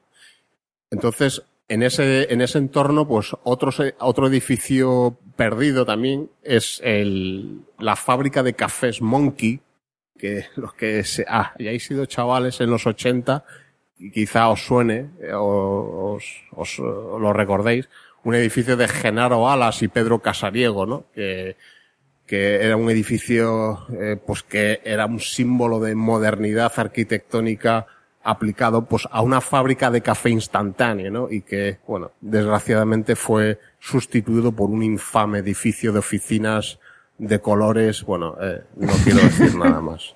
Y, y, y nada, bueno, y ya volviendo a lo que comentábamos al principio, pues ya en el lado positivo, eh, pues lo que decíais, el tema de Alejandro de la Sota y la fábrica de Clesa, que al parecer, bueno, pues se ha escarmentado algo y eh, si bien en, pues ha establecido una cierta colaboración en, con Metrobacesa, empresa que, que, bueno, va a seguir eh, desarrollando ese terreno, pero por lo menos se va mantener la nave principal de la fábrica Clesa, ¿no?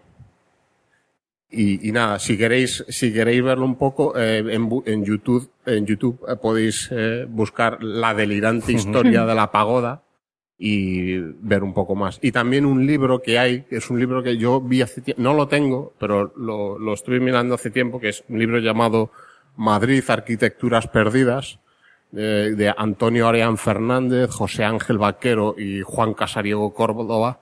Es un libro muy, muy interesante para si, pues, si sois de Madrid o los que no también, si os interese ver eso y pues verlo. Y ya termino con, como conclusión, pues decir que son, eh, son tiempos difíciles, ¿no? Para la buena arquitectura, ya que eh, el problema es que eh, los promotores, ¿no? La gente que, pues la gente que sabe de números y que únicamente se interesa por números, pues saben que si en un solar se hace un buen edificio, eh, pues este edificio al cabo de los años puede pues recibir algún tipo de protección, ¿no? Por lo cual, pues ese solar va a quedar, digamos, bloqueado para reciclarse en el futuro con futuros desarrollos inmobiliarios y eso siempre va a ser un problema para, para poder seguir creando buena arquitectura, sobre todo pues cuando estamos hablando de edificios eh, industriales, administrativos, etcétera. Yo hay una cosa que sí que me, se me asemeja, ¿no? El edificio de los laboratorios Horva, que es con el edificio de Wright de los laboratorios Johnson. Es decir, esa torre característica junto al resto de edificios de la nave, ¿no?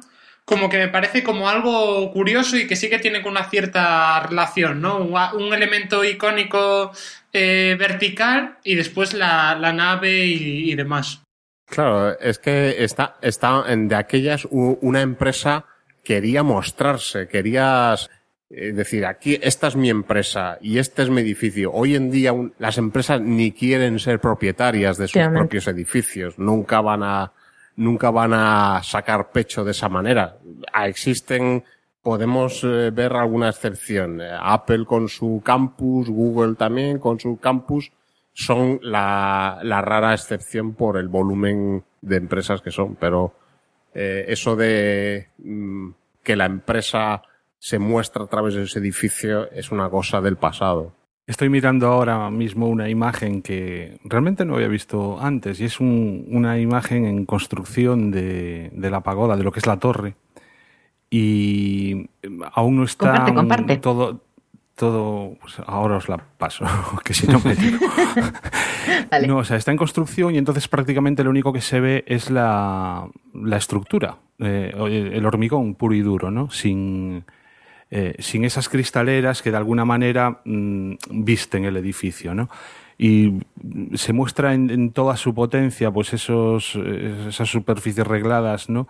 Y la imagen es brutal, ¿no? Y mm, no sé, es eh, veo esta imagen y digo, pero ¿cómo hemos podido derribar esto? ¿no? O sea, es un edificio que probablemente a día de hoy, si, lo, si se construyese de nuevo, mmm, tendríamos la el peligro a lo mejor de caer, decir, bueno, ya está otro Star Architect con formas, construyendo con formas un poco extrañas mmm, a golpe de ordenador. Y no, resulta que esto se hizo, eh, Fisac, que era un ingeniero increíble, aparte de arquitecto, pues eh, con lápiz y papel y lo que vino a demostrar era la expresividad del hormigón convertida en torre. O sea.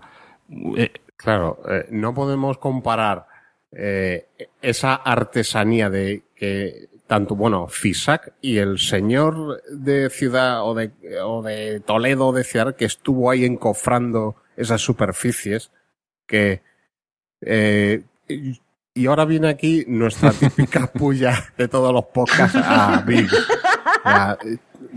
tú, me tú me comparas esa limpieza, esa ejecución del hormigón hecho en 1965 con la torpeza de Big en este edificio piramidal que está haciendo aquí en la orilla del Hudson, donde quedan miles, cientos de metros cuadrados desperdiciados por sus formas hechas con ordenador, eh, no podemos, no es lo mismo, ¿no? O sea, el oficio de uno no y tiene, otro no tiene es... nada que ver, ¿no? O sea, mm, no. la época, ¿no? En, demostrar que el hormigón no servía única y exclusivamente para construir torres de pilares eh, todas iguales, cajas, sino que, pues eso, o sea, toda la expresividad que se le podía dar al material e incluso, yo digo, esta imagen que la tendréis en el blog, eh, del edificio desnudo es, es, en sí misma una escultura. O sea, y la, la ligereza que, tiene esa imagen. Eh, es, eh,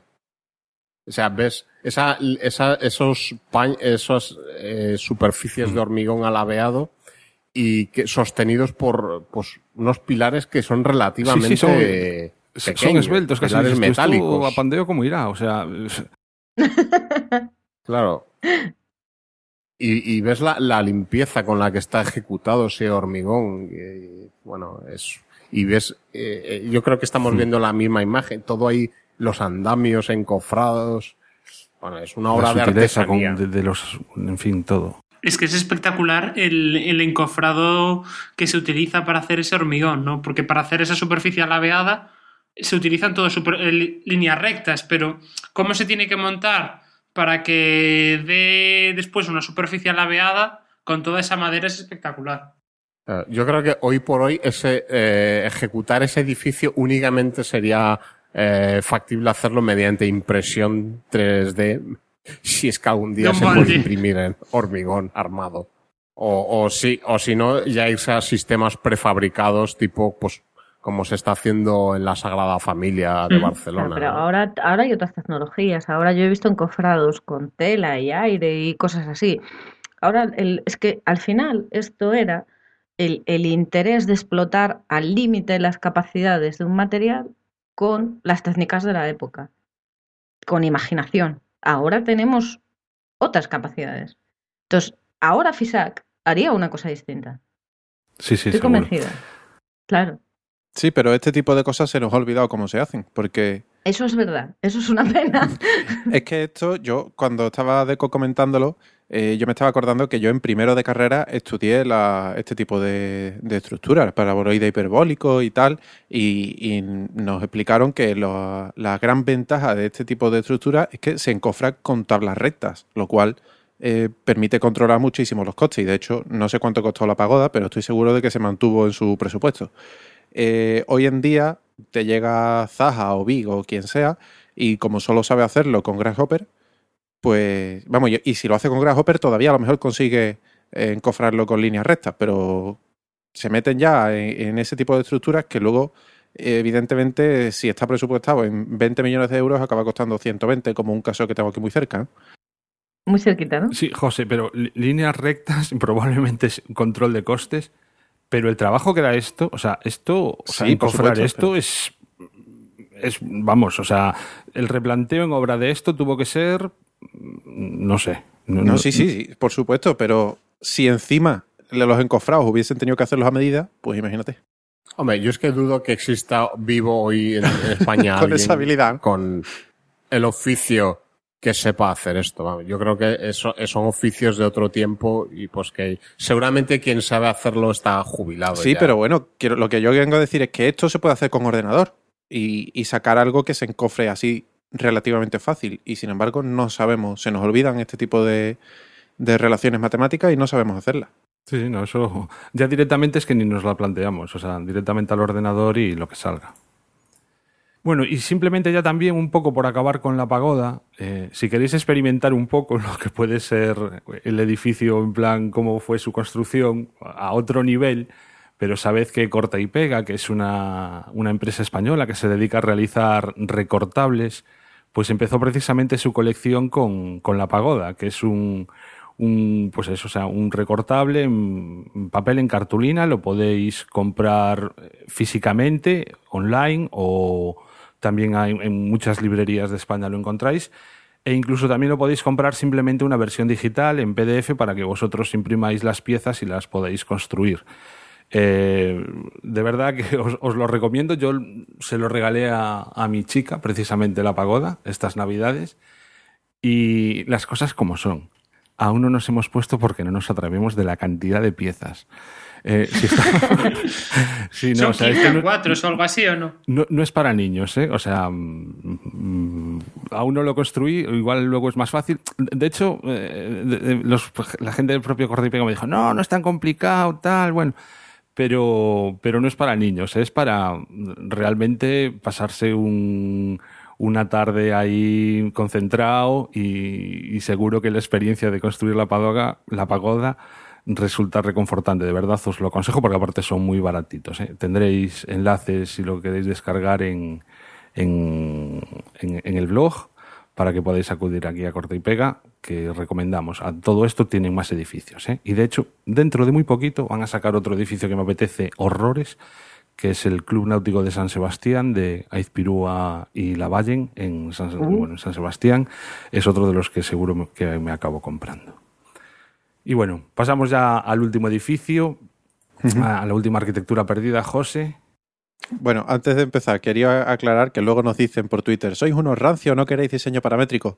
Em, no, o sea, yo diseño paramétrico sí, lo que pasa es que con cabeza y dentro de, de un raciocinio, no el diseño paramétrico porque sí. Claro, no, no que el diseño paramétrico se convierta en una herramienta, o sea, una herramienta y no un fin.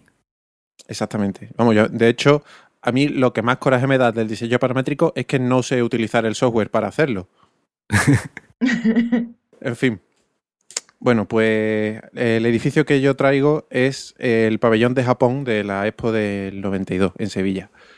Bueno, poniendo un poco de contexto al principio, eh, la Expo 92, eh, una de las premisas con las que se con las que se diseñó es que los pabellones, una vez terminada la exposición, tenían que ser desmontados y cada país se llevaba el suyo de vuelta y ya hacía con él lo que quisiera, que es algo que en principio parecía una muy buena idea porque por, historia sabemos que al final ninguna expo termina sacando partido de, todo ese patrimonio que deja atrás.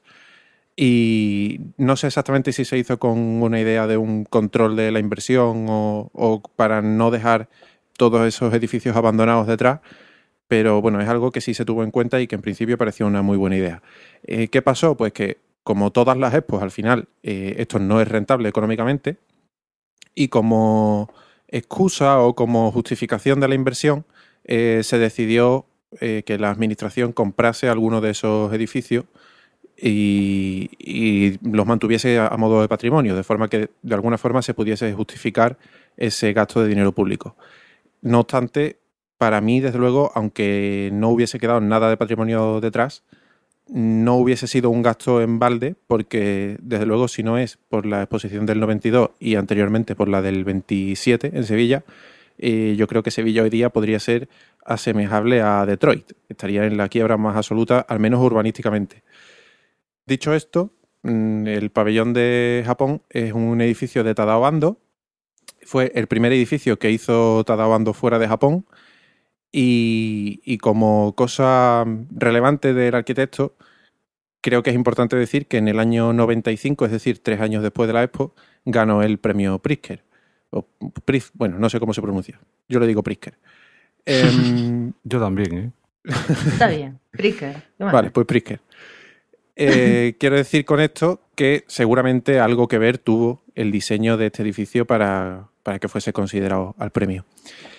Eh, bueno, en su día fue el, mayor edificio de madera del mundo y curiosamente eh, hoy en día el mayor edificio de madera del mundo vuelve a estar en Sevilla, aunque no tiene nada que ver con este, pero bueno, son eh, casualidades de la vida.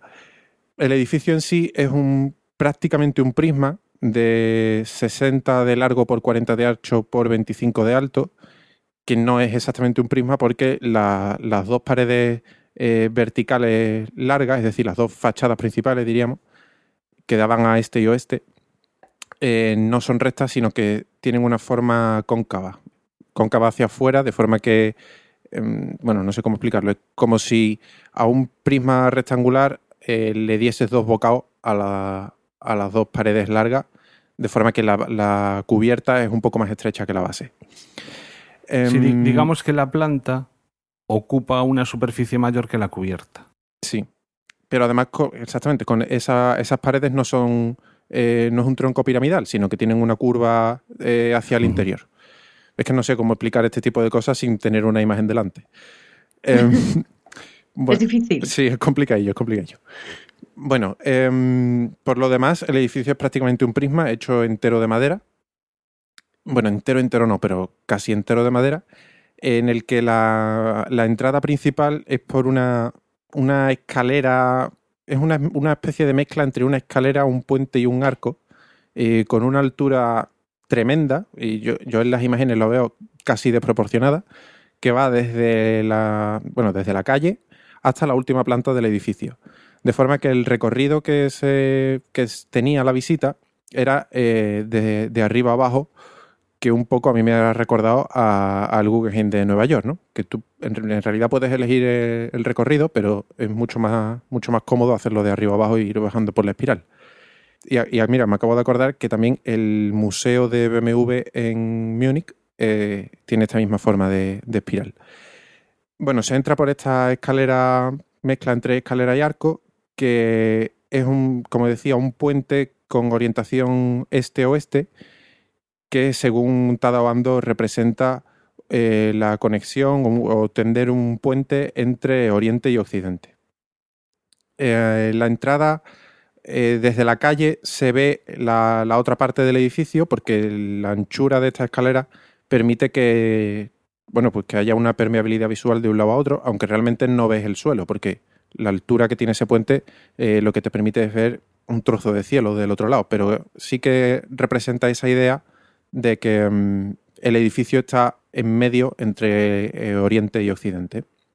Bueno, se publicitó eh, durante su construcción y luego la duración de la expo que en la construcción de este edificio no se había utilizado un solo clavo, es decir, que estaba hecho todo con el, ese mecanismo tradicional japonés que son una, especie de nudo de ensambles entre las piezas de madera que permiten que, mm, bueno, pues toda esa eh, filosofía japonesa, zen y tal, se supone que así el, material noble, que es la madera, no sufre, ¿no? Sino que se, todas las piezas se conectan entre ellas sin tener que, que herir en ningún momento al material. Bueno, esto es una idea muy filosófica japonesa, pero es lo que se promocionó aquí. Aunque realmente la estructura no era completamente de madera. Es verdad que la mayor parte de la estructura principal que sustentaba el edificio sí que era de madera, pero por ejemplo, en la cubierta, que la cubierta era eh, de un material translúcido de teflón, eh, que permitía el paso de la luz, bueno, pues esta cubierta sí que estaba eh, sustentada con una estructura metálica.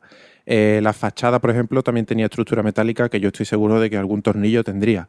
Dentro tenía un, un teatro circular que por lo visto era giratorio, yo, la verdad es que yo cuando, cuando la expo yo tenía tres años, así que de esto no me acuerdo absolutamente de nada. Pero por lo que leo, em, el teatro era giratorio y esa estructura era de hormigón. Pero bueno, sí, el, gran grueso de la estructura del edificio es de madera, eh, unos pilares muy altos de madera con una, eh, una especie de mm, sombrilla arriba, digamos, de la que eh, se conectan entre ellas y de ahí cuelga todo el resto del edificio. La madera el, que bueno, prácticamente todo el material de, construcción se trajo de Canadá y de África. Y esto dijeron los, bueno, está dando los constructores, no sé exactamente quién, porque yo he leído la cita, pero no, no de quién. Eh, se dijo que esto simbolizaba o, quería hacer ver que las civilizaciones tienen que cooperar y, y que trabajar juntas entre ellas, ¿no? El traer madera de materiales, o sea, perdón, el traer el material de lugares tan lejanos.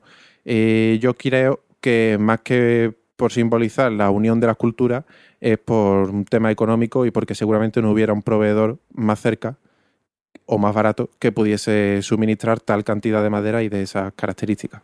Bueno, y la, demolición, la pérdida triste pero, pero sensata de este edificio, bueno, pues como he dicho antes, todos los pabellones de la expo, o casi todos, se hicieron con la premisa de ser desmontados cuando acabara la exposición. Eh, muchos de ellos siguen, siguen estando hoy día porque la administración o incluso alguna empresa privada eh, los compró como oficinas, etcétera, y otros muchos se demolieron varios años después por mm, motivos políticos, económicos, etcétera, que, no vienen al caso. En este caso, en el pabellón de Japón, eh, todo el mundo estaba de acuerdo en que seguramente fuese el, mejor pabellón de la Expo y el que más calidad arquitectónica tenía y la Junta de Andalucía intentó comprarlo y quedárselo. Pero por suerte los japoneses son muy serios y dijeron que el pabellón era como el almendro, que florece en primavera y muere en otoño. Y que si esto se había hecho con idea de que cuando acabase la exposición se desmontaba, que esto se desmontaba y no había más que hablar. Y lo desmontaron y se lo llevaron unos meses después de que, de que acabara la exposición. Y menos mal, porque eh, seguramente, aunque es verdad que se perdió una obra de arquitectura mm, magnífica, eh, seguramente si esto hubiese acabado en manos de la administración, hoy en día o bien no existiría porque ya se hubiera demolido con el paso del tiempo o hubiera colapsado, eh, habría terminado siendo un edificio abandonado y, carísimo de mantener, que además fue el principal motivo por el que los japoneses dijeron que, que nanay de, de dejarlo montado, porque era una estructura de madera que en Sevilla, con, con las temperaturas, sufre muchísimo, que el coste de mantenimiento iba a ser altísimo y que el coste de eh, transformar ese edificio eh, para otro uso iba a ser altísimo y por tanto era, era mucho más razonable desmontarlo. Así que fue un edificio que nació y murió en el 92. No, realmente se construyó en el 91, pero se inauguró en el 92 y, y en el mismo año 92 se desmontó. Eh, un edificio magnífico, pero que vivió un año como mucho y creo que no tengo por aquí nada más apuntado. Lo único que, eh, como os decía antes, curiosamente, la mayor estructura de madera, porque no sé si realmente eh, es, edificio o estructura, eh, la mayor estructura de madera del mundo vuelve a estar en Sevilla hoy y parece ser que no hemos aprendido la lección, porque esto, esto se desmontó porque mantenerlo en pie era carísimo y sin embargo 20 años después hemos levantado una estructura igual de grande de madera que veremos a ver lo que aguanta. ¿Y qué es? Las setas, las famosas setas de la encarnación, Ah. que bueno, su nombre correcto es Metrosol Parasol, pero ya la propia administración ha decidido que el nombre correcto eh, no, no pega y como todo el mundo lo conoce como las setas, pues le han cambiado el nombre y ya se llama oficialmente las setas. Que son de Jürgen Mayer, me parece. De Jürgen Mayer y, y que no tiene punto de comparación como valor arquitectónico con, con este edificio. Porque además que Jürgen Mayer es un poquito para cogerlo con pinza, para echarle de comida aparte. ¿no? La idea un poco de los pilares que tenía el pabellón de, de Japón, de, eh, de esta forma, de cuatro pilares y creciendo en la parte superior, es- aparece un poco también reproducido en las Sí, sí. setas, ¿no? Sí, Es sí, un yo, poco- bueno, yo no sé, no sé si se habrán fijado o no se habrán fijado, pero hay, hay muchas similitudes. Aunque la estructura principal de la seta, esos, esos grandes pilares, eh, bueno, esas setas, digamos, de, de estructura, está hecha de, de hormigón. Porque además por el interior va las instalaciones, ascensores y demás. Pero la forma estructural, eh, el concepto es muy parecido. Una pregunta que tenía, José. La, la estructura esta que decías tú que no tiene ni un clavo de los japoneses también tiene que ver con los templos sintoístas japoneses de madera, sí, ¿no? sí, sí, Que se hacen exactamente. así. Es, es la, el- la forma de construcción tradicional japonesa. Sí, sí. Vale. Bueno, yo he de deciros que estuve dentro de ese pabellón. Y yo también. Lo que pasa es que no me acuerdo de nada. Claro, yo seguramente también estuve. Yo, yo estoy seguro de que estuve, pero no podría poner la mano en el fuego. Yo no No, estuve, yo- a mí no me llevaron a ese Yo ya estaba crecidito, pero la verdad es que dentro de esa sobredosis de pabellones que era Claro. la Expo, y aparte la- tu preocupación era sobrevivir a las Hasta luego. temperaturas y a la deshidratación, pues la verdad es que no... Ni había cámaras, señores, no había cámaras digitales, que íbamos con el carrete de 36. Sí, sí. Sí, a mí me pasó un poco como... A mí también me pilló... Vamos, yo estaba estudiando la carrera, ¿eh? Cuando... Y yo cuando también, esto- ya sí, había sí. hecho mi primer año, pero Y Eh, bueno, era- yo sí que me, acuerdo, me acuerdo sobre todo de lo que era... Bueno, llegamos allí con... El de Japón era uno de los targets claros que había que visitar. Eh, lo de que no se había utilizado un clavo era algo que llevábamos todos en mente y de hecho un buen recuerdo, o sea, recuerdo un poco de la visita, pero allí dentro, pero, pero sí de estarme fijando a ver si veíamos un clavo, ¿no? Para poder decir, mira, mira, es mentira, ¿no? Que, que no ocurrió.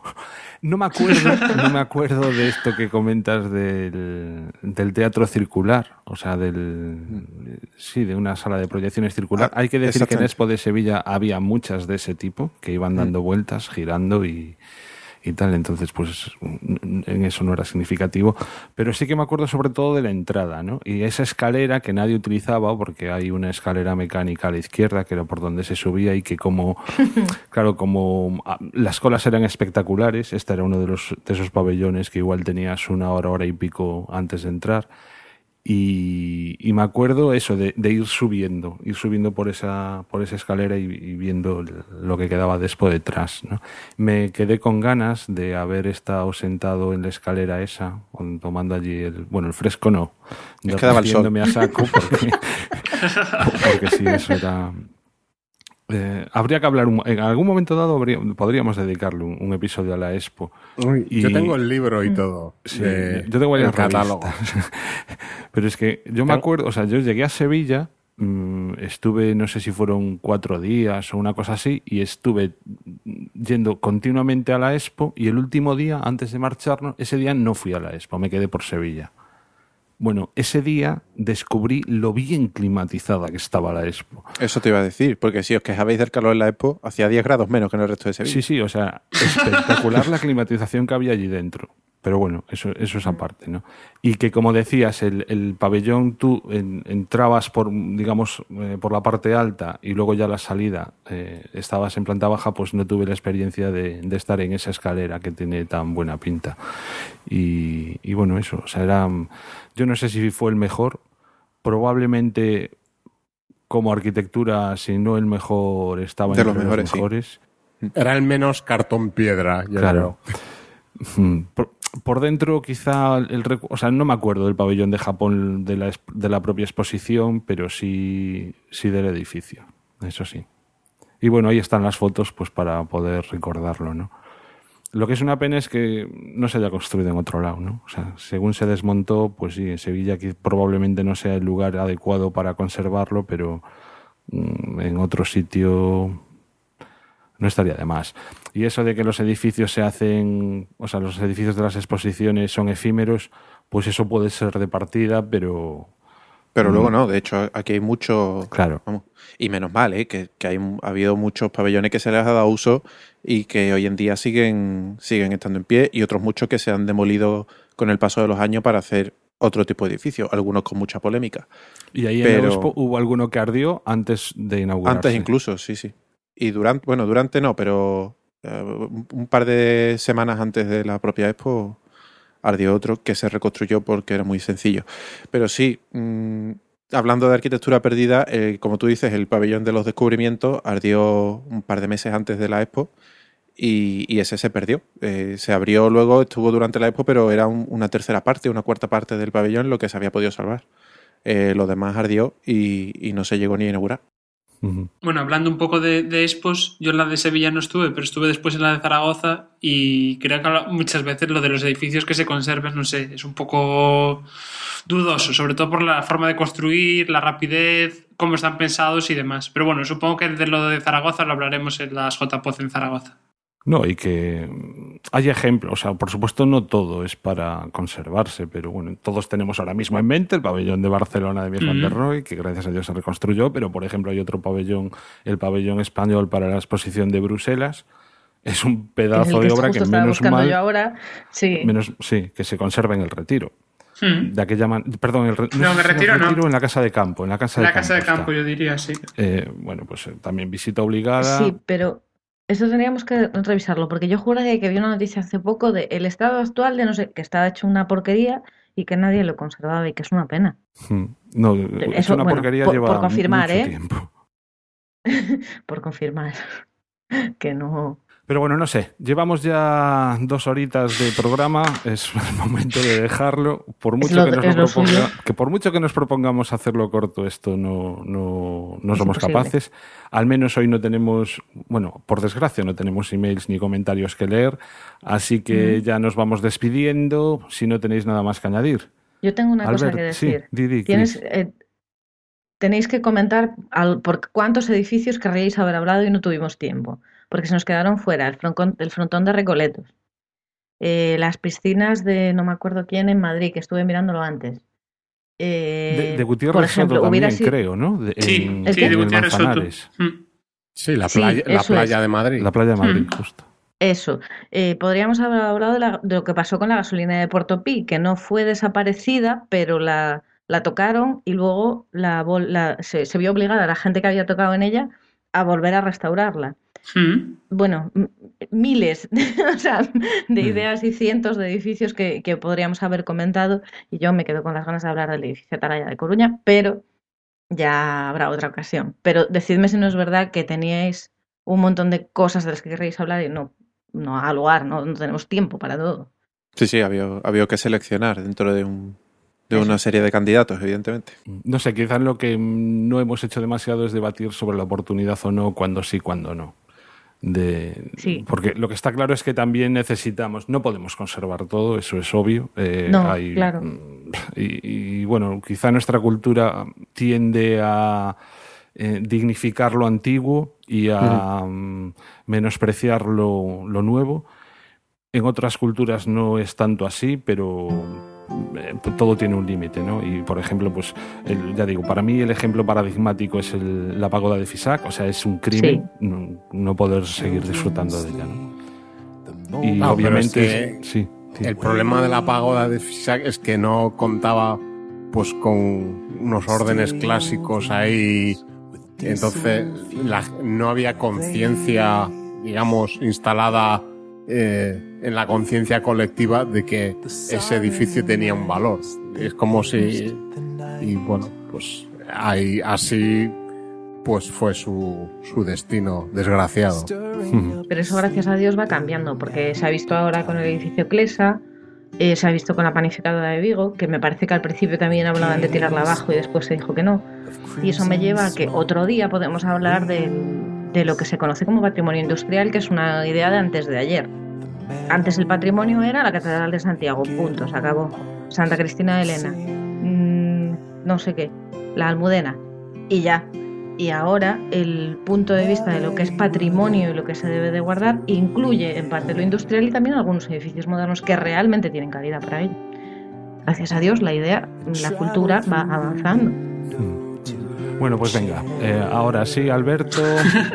bueno, pues nada, en plan, a los que habéis llegado hasta aquí, espero que os haya gustado y que os resulte interesante. Disculparme por el audio de hoy, que la verdad es que me he olvidado el micro en el trabajo y estoy grabando con el del ordenador tal cual. Y, nada, si cualquier cosa o así podéis contactar conmigo a través de, Twitter, de Twitter, a través de con arroba fortesnovoa y nos vemos en la próxima, que a ver si sale ya el siguiente tema y lo vamos preparando. ¿Cris? Pues nada, que yo como veis tengo muchísimas ganas de hablar y de seguir hablando, así que me tenéis en Twitter para comentar lo que sea como arroba crisarquitecto. ¿Deco? Pues nada, como siempre, es un placer este rato de, de, charla con todos vosotros y a los que hayan llegado aquí tras esta calurosa tarde de podcast, enhorabuena y les esperamos en el próximo. Y bueno, ya, ya lo dijiste, pero muy, muy cortito. Recomiendo a todo el mundo que se escuche el episodio sobre la Penn Station de Un Minuto en Nueva York, en el que el, contenido pues está directamente relacionado con, con el nuestro de hoy, eh, de Arquitecturas Perdidas. Que lo puedes dejar enlazado en el, en el blog también. Eh, no te quepa duda. José. Pues nada, que un placer como siempre y un saludo para Madrillano que dice que en los últimos podcasts estoy pero no participo. Así que hoy, hoy, sí que hoy sí que he participado. Así que nada, que en Twitter soy arroba josvaso y que para lo que queráis, pues ahí me tenéis. Bueno, pues nada, yo he sido Juan Ortiz. Eh, si nos queréis dejar eh, un comentario, nos podéis encontrar en lamorserayo.es. Si nos queréis enviar un email, eh, lamorserayo.gmail.com. Nos podéis encontrar en Twitter como arroba lamorserayo y en Facebook, facebook.com barra lamorserayo. Nos podéis escuchar además de en vuestro podcatcher habitual y en el blog, en iTunes y en Spreaker, además de en Radio Podcastellano. Y por último también comentar que toda la música que suene en este episodio se distribuye en el momento de la grabación con licencia Creative Commons, al igual que el resto de contenidos del blog y del podcast. Nada más, muchas gracias por haber llegado hasta aquí. Esperamos poder grabar un episodio en agosto, pero estamos en verano, la cosa se complica. Malo será de todas maneras que no seamos capaces de juntarnos. Una cosa, Juan, antes Sí. de terminar. Si por si acaso no conseguimos grabar en agosto, eh, seguramente ya esté en marcha el proceso de votación para los premios Sí. de la asociación. Así que yo desde aquí pido el voto. Eso está bien, eso está Haces bien. Yo, yo es que no me atrevo a estas cosas, soy como... Bueno, ya, lo hago yo, venga, no te preocupes. Que nos votéis. Que, que el año pasado ganaron esta gente conmigo en el público y yo este año quiero mi premio. Eso. Pues ya sabéis, por José. Sí, pues sí. Nada, el- no sé cuándo se abrirán las votaciones. Si sois simpatizantes o socios de la asociación podcast, pues ahí estamos. Y si nos queréis valorar, pues mm, os lo agradecemos. Venga, nada más. Ahora sí, muchas gracias por haber llegado hasta aquí y nos vemos en el próximo episodio. Adiós. Adiós. Hasta luego. Adiós. Chao. Adiós. The sycamore is there no more to climb. Still she dreams of quiet streams and flying.